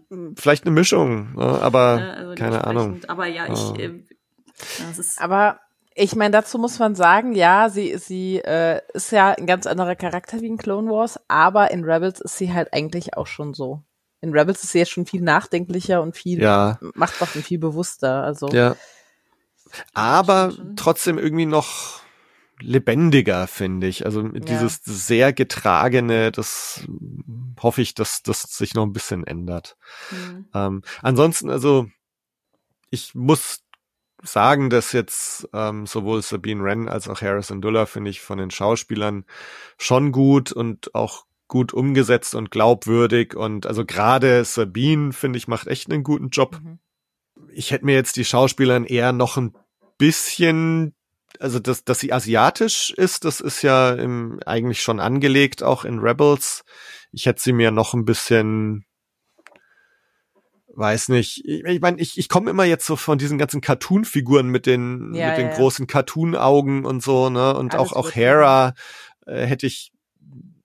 Ich ich frag mich, habe mich am Anfang gefragt, ob so, ob Rosaria Dawson als Hera nicht sogar besser gecastet gewesen wäre als jetzt äh, Mary Elizabeth Winston. Ähm, aber mh, genau, ich glaube, da muss ich einfach nur ein bisschen warm werden. Trotzdem finde ich, machen die alle ihre Sache sehr gut. Mich stören auch die grünen Kontaktlinsen so ein bisschen, weil das schaut einfach so, so, so unecht aus. Ja, es schaut Und- halt so aus wie die 5 Euro Amazon-Kontaktlinsen, die man sich als allererstes als Cosplayer holt, die richtig unbequem sind. Es ist Ja. echt so. Es ist Und- wirklich so. Und da frage ich mich, also hätte man das nicht einfach per CGI im Nachgang machen können? Erstens und zweitens, Rosaria Dawson hat definitiv auch Kontaktlinsen drin. Hm, Und sie hat dunkle Augen und hat jetzt als Ahsoka hellere Augen. Mhm. Und bei ihr sieht's natürlicher aus, wie, wie umgekehrt bei, äh, wie bei ähm, äh, Hera. Mhm. Und äh, das ja, oder, ähm, also ich finde, weil so Mary Elizabeth Winston hat, hat ja, glaube ich, braune Augen und ähm, hat schöne Augen. Und warum man nicht einfach sagt, hey, ne, muss, muss Hera jetzt tatsächlich unbedingt grüne Augen haben? Ja, Weil gut. jetzt hier bei, bei Ezra ist es ja so, der, der hat ja strahlend blaue Augen in der Ja. Serie. Und ich glaube nicht, dass wenn Eman Esfadi oder wie er heißt, auftauchen wird als Ezra, dass sie dem blaue Kontaktlinsen reinsetzen. Das heißt, ähm, Na, nach, nachdem wir Hera so gesehen haben, glaube ich schon. also, Ähm, aber, aber deswegen, also das, das wäre für mich vollkommen okay gewesen zu sagen, wir nehmen uns da jetzt die Freiheit. Also entweder nehmen wir eine Schauspielerin, die schon grüne Augen hat, selbst wenn die jetzt nicht so grün sind wie, wie im Cartoon. Oder man sagt halt, mein Gott, dann hat Hera halt eine andere Augenfarbe. also Aber ich glaube, bei Hera wäre es am wenigsten aufgefallen, das stimmt Hm. schon. Mhm. Ähm, ja, und ansonsten Ezra muss ich sagen, ich meine, man hat ihn jetzt ja nur als kleines Hologramm gesehen, aber ich finde so von der von der Stimme und so diese Jugendlichkeit und so, was da alles in seiner Stimme mitschwingt, fand ich super getroffen. Und wenn man sich den Schauspieler anschaut, äh, Eman Esfadi auf Google, ich glaube, das, das, das wird perfekt als Ezra. Okay. Also, ähm, und ich, ich meine, Ezra wird ja auftauchen. Da, also ich bin, bin gespannt. Er muss auftauchen, Ja. also wenn sie Thrawn bringen. Und dann, äh, ich meine, das, das, okay, nee, ich sag's jetzt, das ist eigentlich so eher so ein Ding, was ich mir für nachher aufheben wollte, aber also das wird natürlich schon eine ganz interessante Frage, wenn jetzt Ezra tatsächlich zurück ist. Also wa was das dann jetzt auch für dieses Star Wars Universum Post Return of the Jedi bedeutet, weil dann haben wir auf einmal nochmal eine andere wichtige Star Wars Figur, die Machtfähigkeiten hat, die Jedi ist. Ja. Also eigentlich müsste Ezra dann früher oder später auf Luke, Flug treffen. Oh nein. Also ne, das, sind, das sind alles so Überlegungen, was ist eigentlich die Konsequenz davon, Ezra zurückzubringen? Also auch, was macht Ezra dann? Man sieht ihn ja auch jetzt in, in Force Awakens nicht. Also vielleicht ist es, ist es so, dass Ezra sagt, hey, nee, ich bleib hier in, in, diesen, in dieser anderen Galaxis, um halt nicht das Problem zu haben, was machen wir mit Ezra in, in unserer Star Wars Galaxis? Also, Naja, Mal sehen. also Filoni soll ja quasi noch so einen Conclusion-Film drehen, der ist ja angekündigt. Mhm. Mhm. Und ich könnte mir schon vorstellen, dass sie sich in diesem Film aller unnötigen Probleme entledigen. Ja, Dasselbe, dasselbe, ja, ja, also ich meine, dasselbe ist ja mit Thrawn. ja, ja. Wenn Thrawn zurückkehrt, also der wird natürlich, haben wir ja schon gesehen, aber er wird nie irgendwie den Imperator ersetzen können und er wird halt vielleicht noch mal, ich sag jetzt mal, eine kleine, in Anführungszeichen, Rebellion des Imperiums auslösen, also der verbleibenden Imperialen, aber und, und vielleicht dafür mit Sorgen, Sorge tragen, dass die First Order gegründet wird, so wie sie dann ist, oder halt eben mit dieser Klongeschichte da den Imperator wiederbringen, oder ich weiß es nicht, aber Thrawn wird nie als Major Hauptcharakter zurückkommen. Also das da, natürlich, sie haben jetzt nur 30 Jahre Zeit, das tot zu treten, ne? Aber, Ja, ja. Hm. äh, aber das wäre halt zumindest für die Sequels ein bisschen fatal. Und sie haben ja, nachdem es ja zuerst so einen Aufstand gab und dann, oh, die Sequels müssen neu gemacht werden, gab es ja dann zuerst lange nichts. Und jetzt haben sie ja angefangen, wirklich alle Sachen aus den Sequels aufzugreifen in den Serien. Ja, ja. Also so Mhm. viel wie schon im Mando vorkam als, ja, was heißt Teaser, aber halt als, als Entwicklung hin zu The Force Awakens. Ja. Das, sie behalten die Sequels so wie sie sind und sie werden die Geschichte bis dahin hoffentlich ausreifen. Hm, Aber ich habe so das Gefühl, dass das tatsächlich mehr und mehr jetzt Gestalt annimmt. ne? Also dass, dass tatsächlich äh, man mehr und mehr das Gefühl hat, ah ja, das führt zu irgendwas hin und das Genau. nimmt irgendwelche Formen an und ist nachvollziehbar. Da habe ich jetzt wirklich so, gerade seit Ahsokas Gefühl, okay, ja, irgendwie wissen sie doch, was sie machen. Ja. Also zumindest Filoni weiß es, aber das Mhm. ist halt auch schon wieder der Punkt. Er ist halt der alleinige Producer, natürlich, der hat ganz viele Leute im Hintergrund und auch wahrscheinlich eine Kat- Kathleen Kennedy, die, die dem reinredet. Aber ich denke schon, dass er quasi diesen roten Faden im Vorhinein Ja. hatte, Ja. der bei den Sequels halt äh, nie da war. Ja. Ja. genau. Äh, irgendwas wollte ich jetzt noch zu dem. Ach ja, ich habe gerade übrigens äh, nebenher nachgeguckt. Hm. Ähm, es sind 15 bis 11 Jahre zwischen Rebels und ähm, Okay. Ahsoka. Also Okay. unabhängig von dieser letzten Szene natürlich. Ist ja, Ja, ja, ist ja Mhm. quasi. Also Mhm. zwischen dem Beginn von Rebels und Der, der Beginn und von Rebels mhm. ist genau fünf Jahre vor Yavin und Ahsoka elf Jahre nach Yavin. okay. Und ähm, das, die Staffel 4 spielt ein Jahr vor Yavin, also quasi parallel zu Rock One. Okay. Mhm. Okay. So. Ja, super. Also hat mit Solo schon gut hingehauen. ja. Nur ich hatte irgendwie die Zeitspanne zwischen Luke ist 19 und Luke ist jetzt Lehrer von Baby Yoda. Ja, äh, ja. Irgendwie, für mich ist er mehr gealtert wie nur zehn Jahre. Hm. Aber gut. Ja, das- ich glaube, das hat einfach, äh, das, das dürfen wir bei George Lucas äh, zuschieben, dass er einfach beschlossen hat, zwischen Episode 3 und Episode 4 liegen irgendwie nur 18 Jahre, in der die gesamte Galaxis zu einer kollektiven Amnesie anheimfällt. Ja. Ja. Ähm, und dann diese ganze Timeline einfach auch ja sehr gestaucht ist, ne? Dieses, ich meine, letzten Endes. Ja, ja, in- gut, muss es ja für Darth Vader ordentlich Ja. zeigen. Ja, Also. ja, ja. Dieses so, nein, aber dieses, äh, wenn man, wenn man zu lange darüber nachdenkt, ich glaube, irgendwie in der Romanfassung von äh, Das Imperium schlägt zurück, steht, glaube ich, irgendwo in einem Halbsatz, dass Luke mehrere Wochen bei Yoda ist und dann quasi ja so halb fertig ist mit seiner Jedi-Ausbildung, Genau. während eigentlich dann in den Prequels gesagt wird, ja, die Padawane müssen so 18 Jahre lang von Ja. Geburt an trainiert werden und so weiter und so fort. Dieses so, mh, ja, äh, Das ist witzigerweise, diese Zeit ist witzigerweise eine Diskussion, die mein, mein Freund und ich auch die ganze Zeit haben, weil er sagt zum Beispiel, dass Ahsoka kein Jedi ist. Ja, okay, sie ist kein Jedi, sie ist aus dem Orden raus, ausgetreten, aus eigenen Stücken, aber sie hat eine verdammt lange Ausbildung hinter sich. hm. Wogegen Luke in ein paar Tagen den Todesstern zerstört hat. Und da wären wir dann wieder bei dieser Ray-Diskussion. Warum hat Ray Fähigkeiten und macht nichts dafür, weißt du so? Hm. Und ähm, ich bin ja immer jemand, der das verteidigt, weil sie halt einfach sich 19 Jahre auf einem fucking Planeten alleine durch die Welt schlagen oder 16 Jahre durch die Welt schlagen musste und ähm, zumindest mal kämpfen kann, während Luke der wohlbehütete Good Boy ist und einfach nur seinem Onkel hilft, äh, ein paar seine Feuchtfarm zu betreiben und dann äh, ja. Aber nein, ich will jetzt hier nicht ausschweifend werden über die Time Timeline von Star Wars. Also. Nein, aber dieses, es stimmt schon, dieses, es ist in der, in der, Uni, in der Geschichte dieses Universums immer so ein bisschen schwierig, wenn du halt vor allen Dingen mit dem Narrativ arbeitest, so, ja, die Jedi sind verschwunden, es gibt halt niemanden mehr und dann hast du Ja. aber 8000 Serien und Comics und Bücher, die definitiv was anderes erzählen. Ja. Und äh, es sind ja alles auch dann gerade so Figuren wie Aber was Ezra ja auch Sinn so, macht. Die, Also ne, die- so viele Jedi, wie es gab im Jedi Order, Äh, die konnten sie ja gar nicht alle auf einmal. Es waren ja nicht alle mit irgendwelchen Klonen unterwegs, die sie gerade erschießen konnten. Hm. Also das, das ist ja, oder auch die Padawane, die quasi im Alter von Ahsoka waren, wie Cal Kestis, Hm. die mussten ja die Möglichkeit haben zu verschwinden.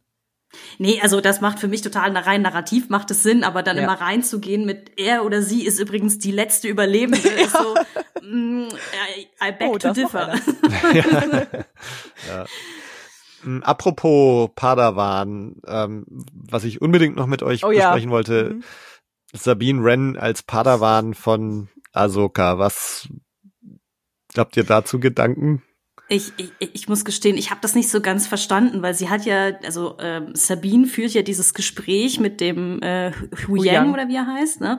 Und er sagt ja irgendwie zu ihr was im Sinne von, dass sie eigentlich kein Talent für die Macht hat. Und das war jetzt so eine Sache von, dass ich mich gefragt habe, als jemand, wie gesagt, der Rebels nicht kennt. Mm, ist es Ja, eher eine Sache von, ähm, so, sie hat nur einen sehr komplizierten Zugang zu ihrer Machtfähigkeit, weil sie sich das nicht zutraut und deswegen ist ihre Empfänglichkeit in Anführungsstrichen dafür geschwächt oder ist sie einfach wirklich nicht machtbegabt? Das waren so die, das habe ich mich tatsächlich gefragt an der Stelle, weil für mich war das nicht eindeutig aufgelöst. Insofern habe ich kein Problem damit, dass sie Ahsokas Padawan ist, wenn sie denn vielleicht einfach eine noch nicht entdeckte oder unterdrückte, wie auch immer, Begabung hat. Aber ich glaube, da wäre es für mich mal entspannt zu hören, was ihr dazu sagt. Weil mir war es persönlich eher so ein bisschen egal. mm. Also in Rebels ist es ja so, äh, zu einem bestimmten Zeitpunkt bekommt Sabine das, den Darksaber. Ja. Und dann trainiert sie da so ein, so ein bisschen. Und, aber sie, sie ist Mandalorianerin. Es ist nie so, dass sie irgendwie machtbegabt wäre. Ähm, sie ist halt eine gute Kämpferin. Und ich habe so das Gefühl, dass diese Aussage vom Hu Yang diese nicht vorhandene Machtbegabung nochmal bestätigt. Also, Ja. dass, dass sie eigentlich nicht machtbegabt ist. So, und was heißt das jetzt? Also, ich meine, Ahsoka nennt sie ja Padawan. Also, ich meine, jetzt ist Ahsoka natürlich auch keine Ich Jedi sagen- mehr. Also insofern ist sie jetzt, ist das Padawan jetzt vielleicht auch sehr frei gewählt, dass sie halt so Sidekick ist oder, oder Knappe, Knappin. Der Ehrentitel, ja. Aber, aber sag mal, es ist ja jetzt nicht so, dass sie jetzt irgendwie auf einmal zur Jedi-Ritterin ausgebildet werden soll. Also, aber da, also ich weiß nicht, ich finde es ein bisschen strange, dieses ganze Setup und frag mich schon, wo sie damit jetzt hinwollen. Also, weil ich, ich kann mir jetzt nicht vorstellen, ich finde es strange, wenn jetzt Sabine so nach hinten raus auf einmal doch noch die Macht entdeckt. Also ich glaube schon, dass sie ein bisschen was hat. Ja. Weil, und also zum Beispiel auch bei Bokatan glaube ich das, aber einfach aus dem Grund, dass, und das finde ich, haben sie sehr gut in der Serie Mando dargestellt, dass der Mando gar nicht mit dem Darksaber umgehen kann. Der kann Hm. das zum Verrecken nicht benutzen. Stimmt, Also, ja. oder nur extrem schwerfällig. Und Mhm. ich glaube, dass ein Lichtschwert zu führen, also, oder dass zumindest Filoni versucht zu zeigen, ein Lichtschwert zu führen schon eine grundlegende Begabung der Macht darstellen muss. Sonst könnte ja jeder ein Lichtschwert benutzen. Warum benutzt dann nicht jeder ein Lichtschwert? Weil diese Waffe ist doch eigentlich, also zumindest für die Nahkampfwaffen und auch wenn du mit einer Pistole angegriffen wirst, die beste zur Verteidigung. Also, sonst müsste doch jeder Separatistenroboter ein Lichtschwert eingebaut haben. Und alleine diesen Kyberkristall zu benutzen, der in diesem Schwert steckt, benötigt, glaube ich, eine Grundvoraussetzung, dass du die Macht hast. Und ich meine, das Darksaber, ja, das haben wir jetzt schon bei ein paar Leuten gesehen, dass es angeschaltet wurde einfach. Und ich meine, das Darksaber ist ja bekannt dafür, dass es quasi demjenigen gehört, der es fair gewonnen hat oder in einem Fight gewonnen hat oder jemandem abgenommen hat. Ähm, aber dieser jeder, jemand kann ja sein, dass er einfach eben nichts kann, wie zum Beispiel der Mando. Und da finde ich es dann schon wieder gut, dass sie sagen, also Hu Yang sagt ja nicht, dass sie keine Machtbegabung hat, sondern dass sie der schlechteste Padawan ist, den, sie, den er je gesehen Ja. hat. Und ähm, das würde ja nur implizieren, dass sie grundlegend schon ein bisschen machtsensitiv ist, aber halt eben nicht auf einem Niveau von Ezra oder den, ich sag jetzt mal, bekannten Jedi, die wir so Hm. kennen. Und dann würde es wieder Sinn machen, dass man sagt, dass man sie erstens Padawan nennt und zweitens, dass sie halt mit Ahsoka trainiert, weil wir haben ja in Rebels gesehen, sie trainiert ja den Kampf Und man muss ja jetzt nicht unbedingt Force choken können, nur um sich Jedi nennen zu können oder, oder was auch Ja. immer. Ja. Also, Hm. ich meine, wir haben es ja fairerweise, wenn wir die anderen Jedi uns angucken, unabhängig jetzt mal von das Woker, immer nur mit extrem starken zu tun.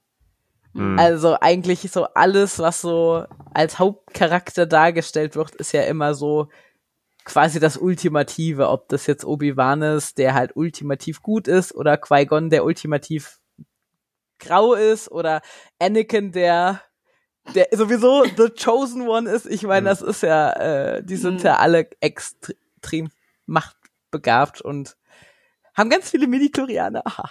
Nein, ähm, Ich, ich wollte gerade sagen, also wenn man, wenn man nach dieser Midi-Chlorianer-Geschichte geht, jetzt egal wie hart die diskutiert ist, ob das jetzt gut war oder nicht, Genau, das genau. einzuführen, aber du könntest ja halt auch sagen, ey, wenn es halt die Leute gibt, die halt super viele Midi-Chlorianer haben, gibt Dann es halt auch welche, auch die die, mit die fast keine haben oder die Genau. halt nur so ein bisschen. Mhm. Genau. Also das ist quasi, sie haben so, so eine Art Spider-Sense, aber mit dem können sie nicht groß was Ja. anfangen, ne?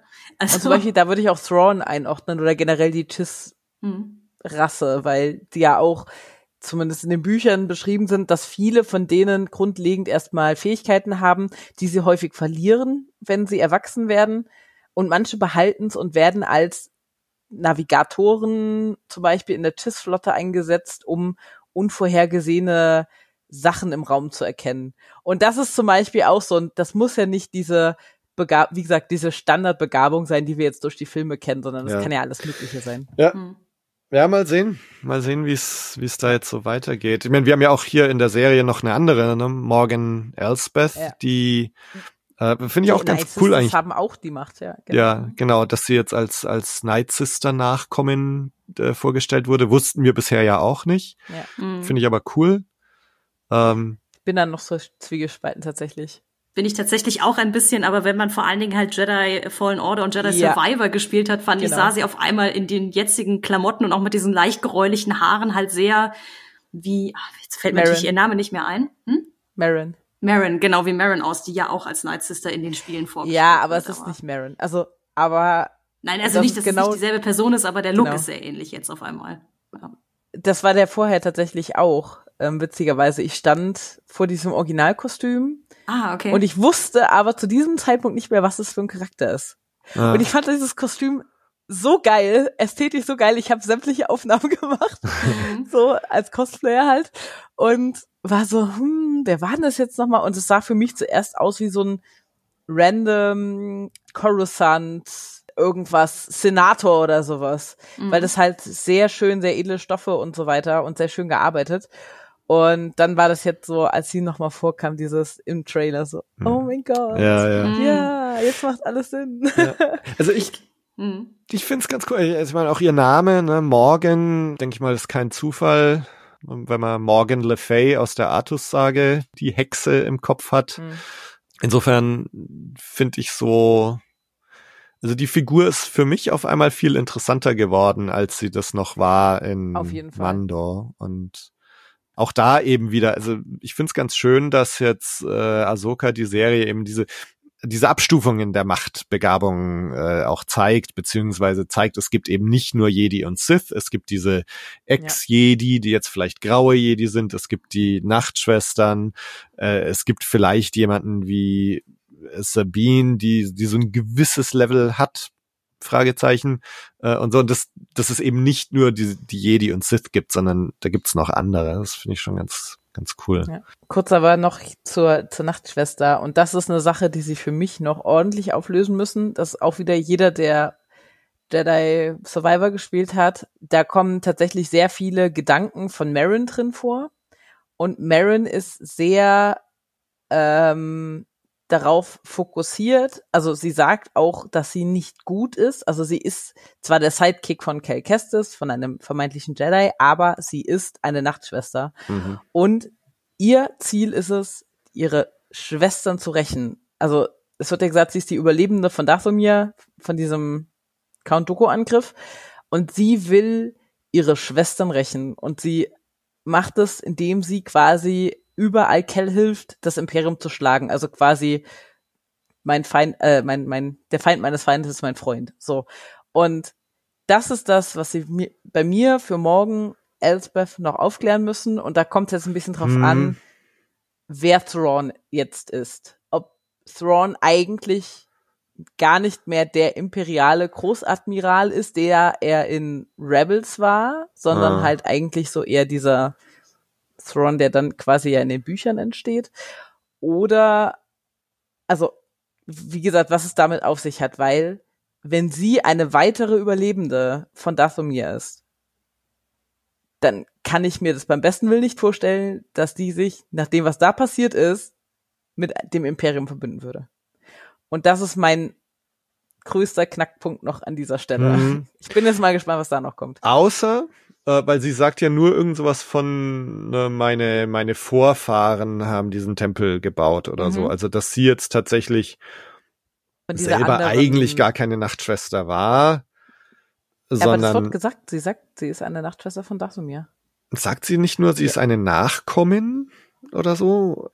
Boah, Müssen wir jetzt direkt nochmal anschauen, Nee, weil sie ist eine also, Nachkommin von diesem alten, mh, also ich hätte es jetzt so interpretiert oder man könnte es vielleicht so interpretieren, dass halt ihre, keine Ahnung, ihre Mutter oder Großmutter eine Nachtschwester war, aber Morgan Elsbeth selber äh, eigentlich nie Teil also der das würde ja Nachtschwester zeitlich war. gar nicht hinhauen.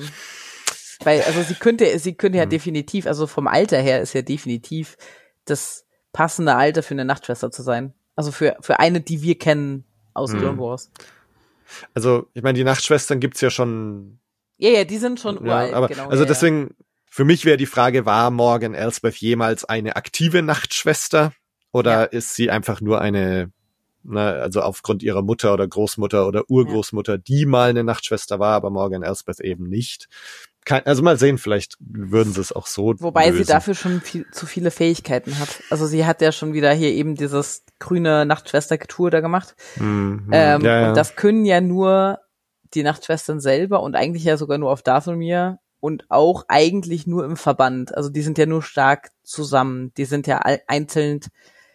Ich meine, klar, Ventress ist force-sensitiv, ne, und Mother Talson ist halt die Obernachtschwester, aber alle anderen haben ja fast keine Fähigkeiten. hm. Also. Aber ja, Ja. wie gesagt, Ja, ich mal denke sehen. mal, das wird noch aufgelöst und ich denke, er wird sich da nicht ins Knie schießen, dass er da wirklich sagt, okay, ja, sie verbündet sich jetzt ja. mit dem Imperium, weil das wäre storytechnisch. Ja, da, da bin ich ich aber auch mal gespannt, genau, weil es wird ja irgendwie auch erzählt, dass sie doch irgendwie auf Corellia diese Werft hatte, mit der sie ja das Imperium Ja. aktiv unterstützt hat und all diese Ja. Geschichten. Deswegen, ich bin, jetzt wo du es sagst, ich muss gestehen, ich muss, glaube ich, noch mal irgendwie einen aktuellen Artikel irgendwie auf der Wikipedia oder so lesen zu den Nachtschwestern, Mhm. weil meine letzte Information ist halt wirklich damals dieses Buch Entführung nach Datumir, in der sie halt vorgestellt wurden. Nur seitdem haben die eine dermaßene Verwandlung durchgemacht von dem, wer sie sind und was sie können.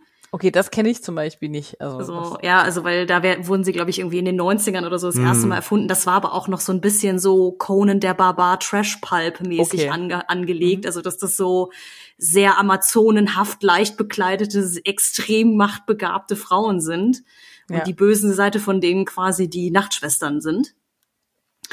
Ähm, und das hat sich ja, glaube ich, dann spätestens in Rebels, beziehungsweise ich glaube schon in Clone Wars ja komplett geändert, was sie mit denen so veranstaltet haben. Ähm, ja, nur in Clone Wars, ja. In Clone Wars, äh, diese ganze Savage Oppress Geschichte da Ja, äh, stimmt. treten Ja, ich weiß, es klingelt so ganz dunkel bei mir und klar, wenn man halt Jedi Fallen Order gespielt hat oder generell diese zwei Spiele, da spielt man ja auch mehrere Level auf Datumir selbst. Da weiß, weiß ich mich auch, dass ich da schon da saß so, das ist nicht das, wie ich diesen, diesen Planeten vorgestellt Mhm. habe. Irgendwas habe ich verpasst in der Zwischenzeit. Aber ja, jetzt wo du so erklärst, ähm, mit Marins äh, Geschichte sozusagen in den Spielen macht es gar keinen Sinn, dass sie Thrawn eigentlich zurückhaben möchte. Aber Ja. ich gehe mal davon aus, dass sie es auflösen werden, weil bis jetzt fühlt es sich Ja, also das sehr, sehr konsequent auflösen. an.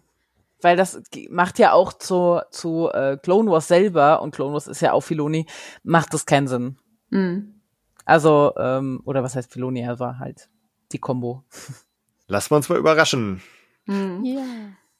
Gibt's denn noch, wenn wir jetzt mal einen Ausblick wagen, ganz kurz noch, wie es jetzt weitergehen könnte, was noch kommt? Wie geht's weiter? Was wünscht ihr euch noch? Ich glaube, Vermutung möchte ich keine anstellen. Ich weiß nur, dass ich sehr gespannt bin, ähm, wie schnell jetzt diese Rückkehr von Thrawn und Ezra über die Bühne Ja. geht. Also ob das jetzt wirklich so eine Sache ist von, das passiert schon in Folge drei oder vier und dann wird noch mal ein komplett neuer Konflikt aufgemacht. Weil ich glaube, die Serie ist ja auch, oder die Staffel ist ja auch wieder nicht so lang. Das ist ja, glaube ich, ähnlich wie bei Mando von der Länge, also in der Anzahl von Ich glaube acht Folgen, oder? Acht Folgen, ja. ähm, also ob sie das jetzt quasi schon direkt über die Bühne bringen oder ob quasi diese Rückkehr so das große Finale dieser Staffel ist. Gemessen daran, wie sich die letzten zwei Mando-Staffeln gezeigt haben und auch der Aufbau von Book, und Bo von Book of Boba Fett, da war ja immer so um, um die Mitte herum so ein Turn. Ne, Im Sinne von, wir bauen erstmal auf, dann passiert in der Mitte was, was krasses und dann gibt's noch mal die drei bis vier Folgen hinten dran. Würde ich jetzt mal davon mit vermuten, dass wir uns darauf einstellen können, dass ähm, diese, dieser Pfad nach Peridia jetzt relativ schnell auch gefunden und beschritten wird. Aber das ist auch meine einzige Vermutung. Ansonsten möchte ich mich von der Serie auch einfach mal überraschen lassen. Ja, ähm, ich bin da noch so zwiegespalten tatsächlich, weil ich dachte vorher auch, dass sie relativ schnell vorkommen, weil man ja dann Thrawn wirklich schon wieder als Großadmiral sieht oder als zumindest vermeintlich in einer weißen Uniform. Aber eigentlich tatsächlich nach den letzten zwei Folgen dachte ich so, okay, das spielt jetzt darauf hinaus, dass sie am Ende Thrawn finden. Ich weiß nicht, ist für Ahsoka eine zweite Staffel geplant? Weiß man das? Ich glaube, bisher hat man noch nix gehört. Also wenn keine zweite Staffel geplant ist, dann kommt Thrawn auf jeden Fall früher, weil sonst macht das alles keinen Sinn, weil das muss ja irgendwie aufgelöst werden. Wie gesagt, also ob das jetzt über den Film vonstatten geht oder keine Ahnung, aber das muss auf jeden Fall aufgelöst werden. Keine Ahnung, also ich habe ernsthaft gar keine Ahnung, was noch zu erwarten ist und das ist auch eigentlich das Schöne daran. Ja, ja. Ich weiß nicht, also mir war das halt bei manchen Sachen zu vorhersehbar, was halt jetzt mit Mandalorian oder oder bestes Kenobi betrifft. es war ja zu vorhersehen, was was passiert.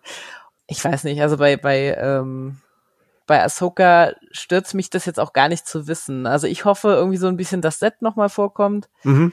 Weil der war so schön dargestellt und ich glaube nicht, dass sie sich die Mühe umsonst gemacht haben. Also ich könnte schon mir überlegen, dass die Ghost Crew nochmal natürlich bis auf Kanan so zusammenkommt und dass man auf Kanan vielleicht als Forced Ghost sieht. und ähm, ach, Kanan kennst du ja noch gar nicht so richtig, ne? Ja, ich meine, der ist ja jetzt in Staffel 1, äh, ist das ja sein, sein, also Ezras Lehrer. Also, dass der irgendwann das Zeitliche segnet, das wusste ich tatsächlich schon, aber ich weiß nicht woher. Ja. Ja.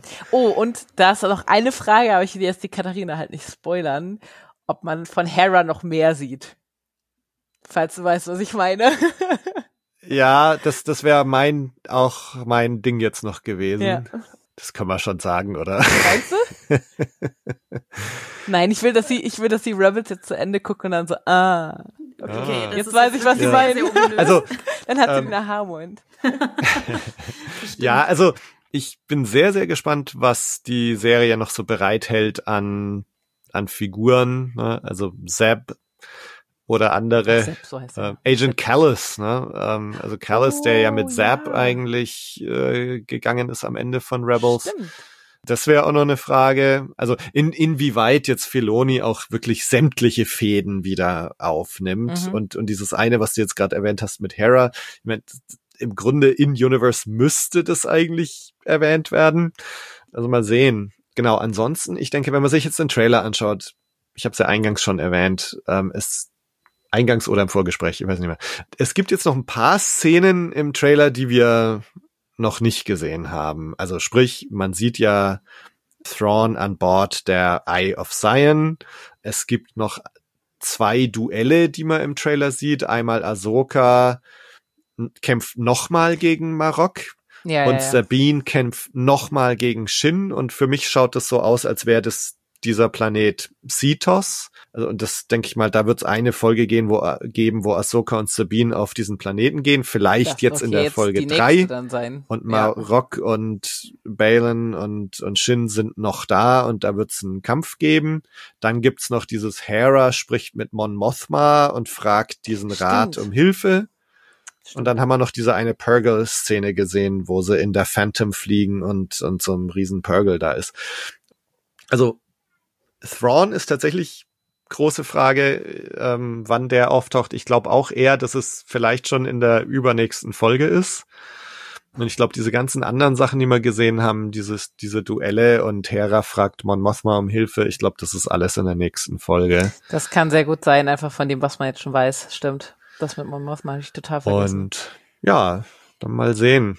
Ähm, also ich, ich freue mich auf die Ghost, die wir ja bestimmt Ja. zu sehen bekommen.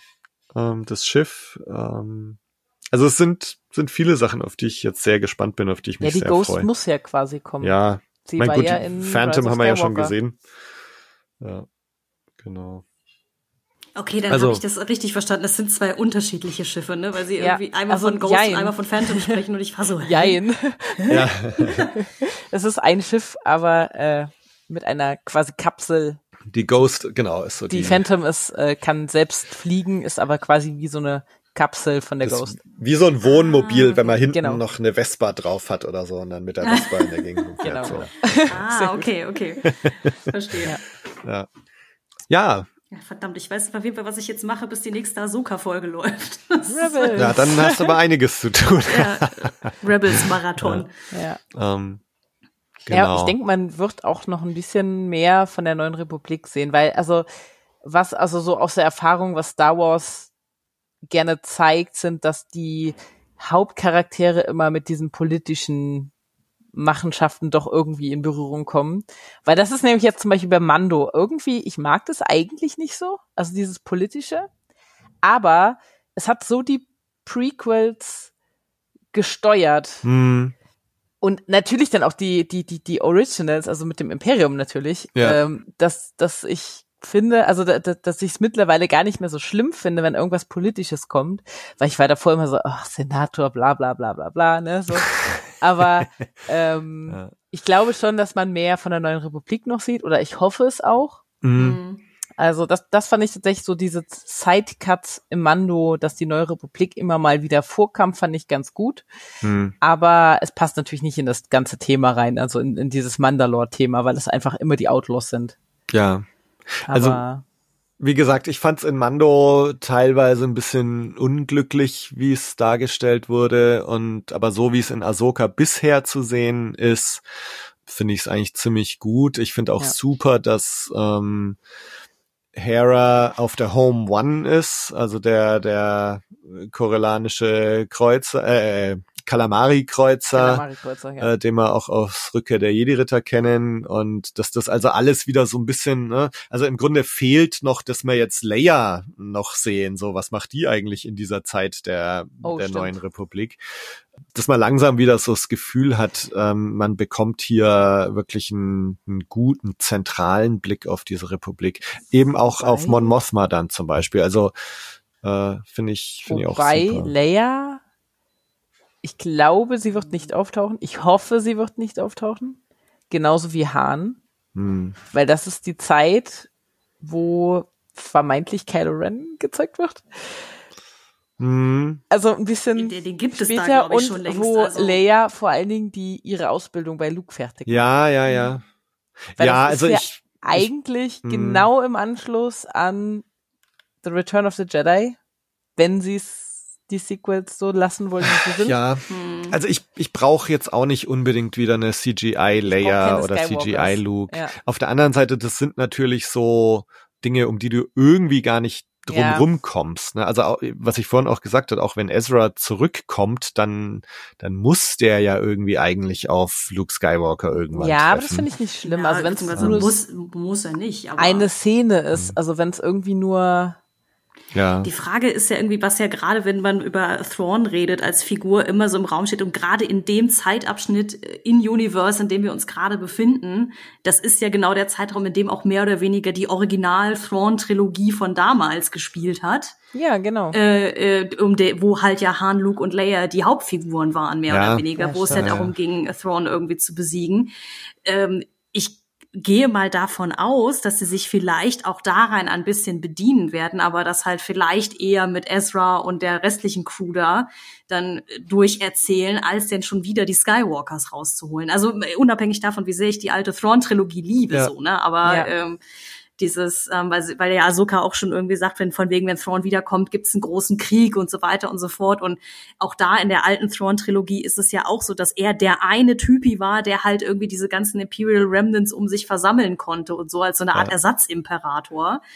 Ähm, ja, die Figur hat sich natürlich auch extrem geändert durch irgendwie äh, Rebels und so weiter und so fort. Deswegen, aber man kann, glaube ich, nicht drumherum irgendwie da gedanklich immer wieder auf diese, auf den Ursprung von alledem so ein bisschen zurückzukommen. Ne? Deswegen, aber ich glaube nicht, dass sie Han, Luke und Leia da noch mal rausholen werden. Also deswegen. Ja, also, aber ich finde zumindest, äh, sie, sie müssten dann erwähnt werden. Also, dass, dass man sagt, keine Ahnung, General Organa oder, oder sowas, ne? Also, dass irgendwie drauf eingegangen wird, dass die zumindest in Absenz da sind. Ne? Also, ja, in einem Hologramm oder so. oder so, ja, Genau, genau. aber, das kann man ja schön ja, umsetzen. ja, also. ja, ja.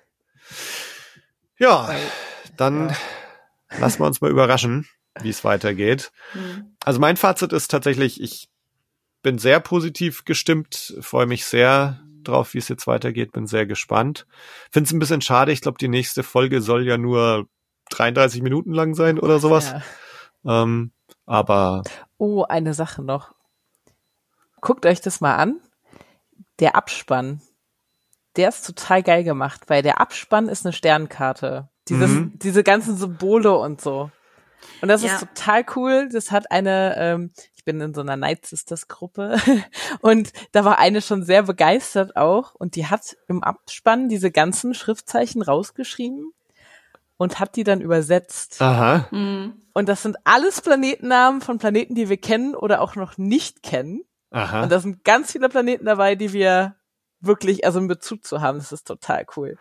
Gibt's bestimmt auch schon Reddit. das glaub Kannst du mir das mal schicken? Ja. Dass die Namen, also das, das muss ich, gesehen. Ja. das interessiert mich total und würde ich auch sehr gerne. Äh, ich such's dir raus. Ich schick's Teilen, dir. das ist Und das geil. ist ziemlich cool, weil die hat das. Der Abspann ist eh geil. Ich finde die Musik sehr cool, ja, so, so ein bisschen Game of Thrones mäßig. Da haben wir noch gar nicht drüber geredet. Ja. mega episch. Ja, stimmt, Musik kann man jetzt irgendwie Und gar diese nicht drüber- Rebels-Themen, die immer wieder vorkommen, Ja. das ist so schön. Ja, also, Musik ist ganz Ja. toll und und vielleicht auch wieder so von allen bisherigen Live-Action-Serien so die die Star Warsigste Musik. Hm. Ja, gut, Dave Filoni lebt und atmet ja das, was er unter George Lucas so äh, Mhm. erlernt und gemacht hat. Ne? Dementsprechend fühlt sich das, was er macht, glaube ich, auch noch am Star Warsigsten an, weil er einfach den direkten Kontakt zum Schöpfer hatte, mehr oder weniger. Ne? Also Ja, und, Ja, und gleichzeitig das- hat's eben so Elemente, so diese japanischen Trommeln ganz am Anfang, finde ich echt Mhm. ziemlich geil. Äh, Ich finde Sabine, Sabine Rens äh, Speederbike-Musik, dieses Cyberpunk, Cyberpunk eigentlich auch ganz geil. ähm, ja, und die, die Endtitles schon episch und, und echt cool. Also, Ja. Und Wir streichen auch noch mal dieses- so schön dieses Mystische, weil ich habe mir schon gedacht, Ja. dass es wahrscheinlich halt eben auch irgendwas mit diesem, mit dieser Ka- Kugel-Karte zu tun hat, die wir in der Serie an sich schon Ja. sehen. Deswegen Ja, ist es einfach. ja. Also gerade für jemanden, der halt auch auf die High Republic abfährt oder sowas Altes wie Knights of the Old Republic oder so, ist das halt so, ah, das ist so schön. Ja. ja. Gut. Dann danke ich euch ganz herzlich fürs Mitmachen. Wir sind gespannt, wie es weitergeht. Wo kann man denn noch mehr von euch finden? wo man mehr von mir finden kann. Im Moment ganz wenig. Ich bin gerade umgezogen. Nein, also ähm, äh, ja, auf meinem Instagram-Account geht immer. Aber also da kann man auch immer mit mir schreiben und ich gucke auch jeden Tag rein. Nur ich bin im Moment sehr postfaul. Hm. Ich mache meistens immer nur irgendwelche Stories oder so, wenn mir gerade irgendwas in den Sinn kommt. Aber ja, ich muss mich da jetzt mal wieder ein bisschen am Riemen reißen, ein bisschen mehr machen. Ich bin im Moment noch so ein bisschen in so einem Star Wars Cosplay-Loch, weil also ich bin Mhm. Cosplayerin und ähm, bin noch in so einem Star Wars Cosplay-Loch, auch noch von der Celebration. Aber ich denke mal, das wird sich jetzt dann hingehend auf Speyer wieder ändern. Ich, Hm. Mhm. Seid ihr in Speyer?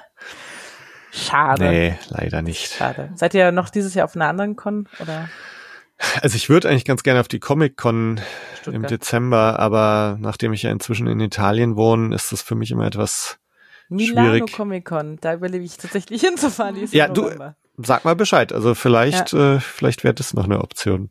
Ja. Ja. Und ähm, ja, ansonsten, wie gesagt, also Instagram kann man nicht immer erreichen, aber ich bin halt da gerade etwas Hm. Postfaul. Sommerpause. Im Sommerloch. Wer kennt es nicht? Also äh, genau. Äh, mich gibt es immer noch als Frau Jach äh, auf X, the artist formerly known as Twitter. ähm, allerdings Oh. bin ich auch da sehr, sehr po- posting-faul geworden aufgrund gewisser Entwicklungen, wie der die Namensänderung der Plattform ja schon vermuten Mm, lässt. Deswegen, ich bin nicht in den Äther verschwunden. Ich verabschiede mich nur so gefühlt geistig immer mehr von dieser Plattform. Deswegen auch mich erreicht man eher auf Instagram. Ähm, ich habe mir dann die Mühe gemacht und habe zwei verschiedene Kanäle. Einmal als Privatperson, die überraschenderweise auch Frau Jach heißt. ähm, das andere Ding äh, heißt dann äh, Dunkelwunder, wenn jemand sich dafür interessiert, was ich sonst so äh, schriftstellerisch äh, so tue und treibe. Also auch da kann man mich gerne mal äh, anschreiben. Äh, dementsprechend, ich bin auch viel zu viel auf Instagram, ohne selber groß was zu posten. Also insofern, mich erreicht man da ebenfalls. Ja, aber diese bösen Katzenvideos, ne? Ja, Lawful Cats. Ja, also ich war schon sehr stolz auf mich, dass ich es geschafft habe, die zwei Folgen Ahsoka am Stück zu gucken, ohne 80.000 Mal mein Telefon in die Hand zu nehmen. Ich sag mal, es ist ein Kompliment an die Serie, dass sie meine Aufmerksamkeit so bünden konnte. ja, okay. Gut, das krieg ich hin. Weil sonst habe ich mein Telefon sehr, sehr oft in der Hand, leider. Ich bin nicht stolz darauf. Ja, dann schaut, schaut da mal vorbei. Blue Milk Blues selber findet ihr auf www.bluemilkblues.de, auch auf X, Facebook, Instagram. Schaut da mal vorbei. Äh, wir werden Ahsoka höchstwahrscheinlich im zwei Wochen Takt besprechen. Das heißt, wir werden uns in zwei Wochen wieder hören. Macht's gut. Bis dann. Ciao. Bis dann. Ciao, ciao. Tschüss.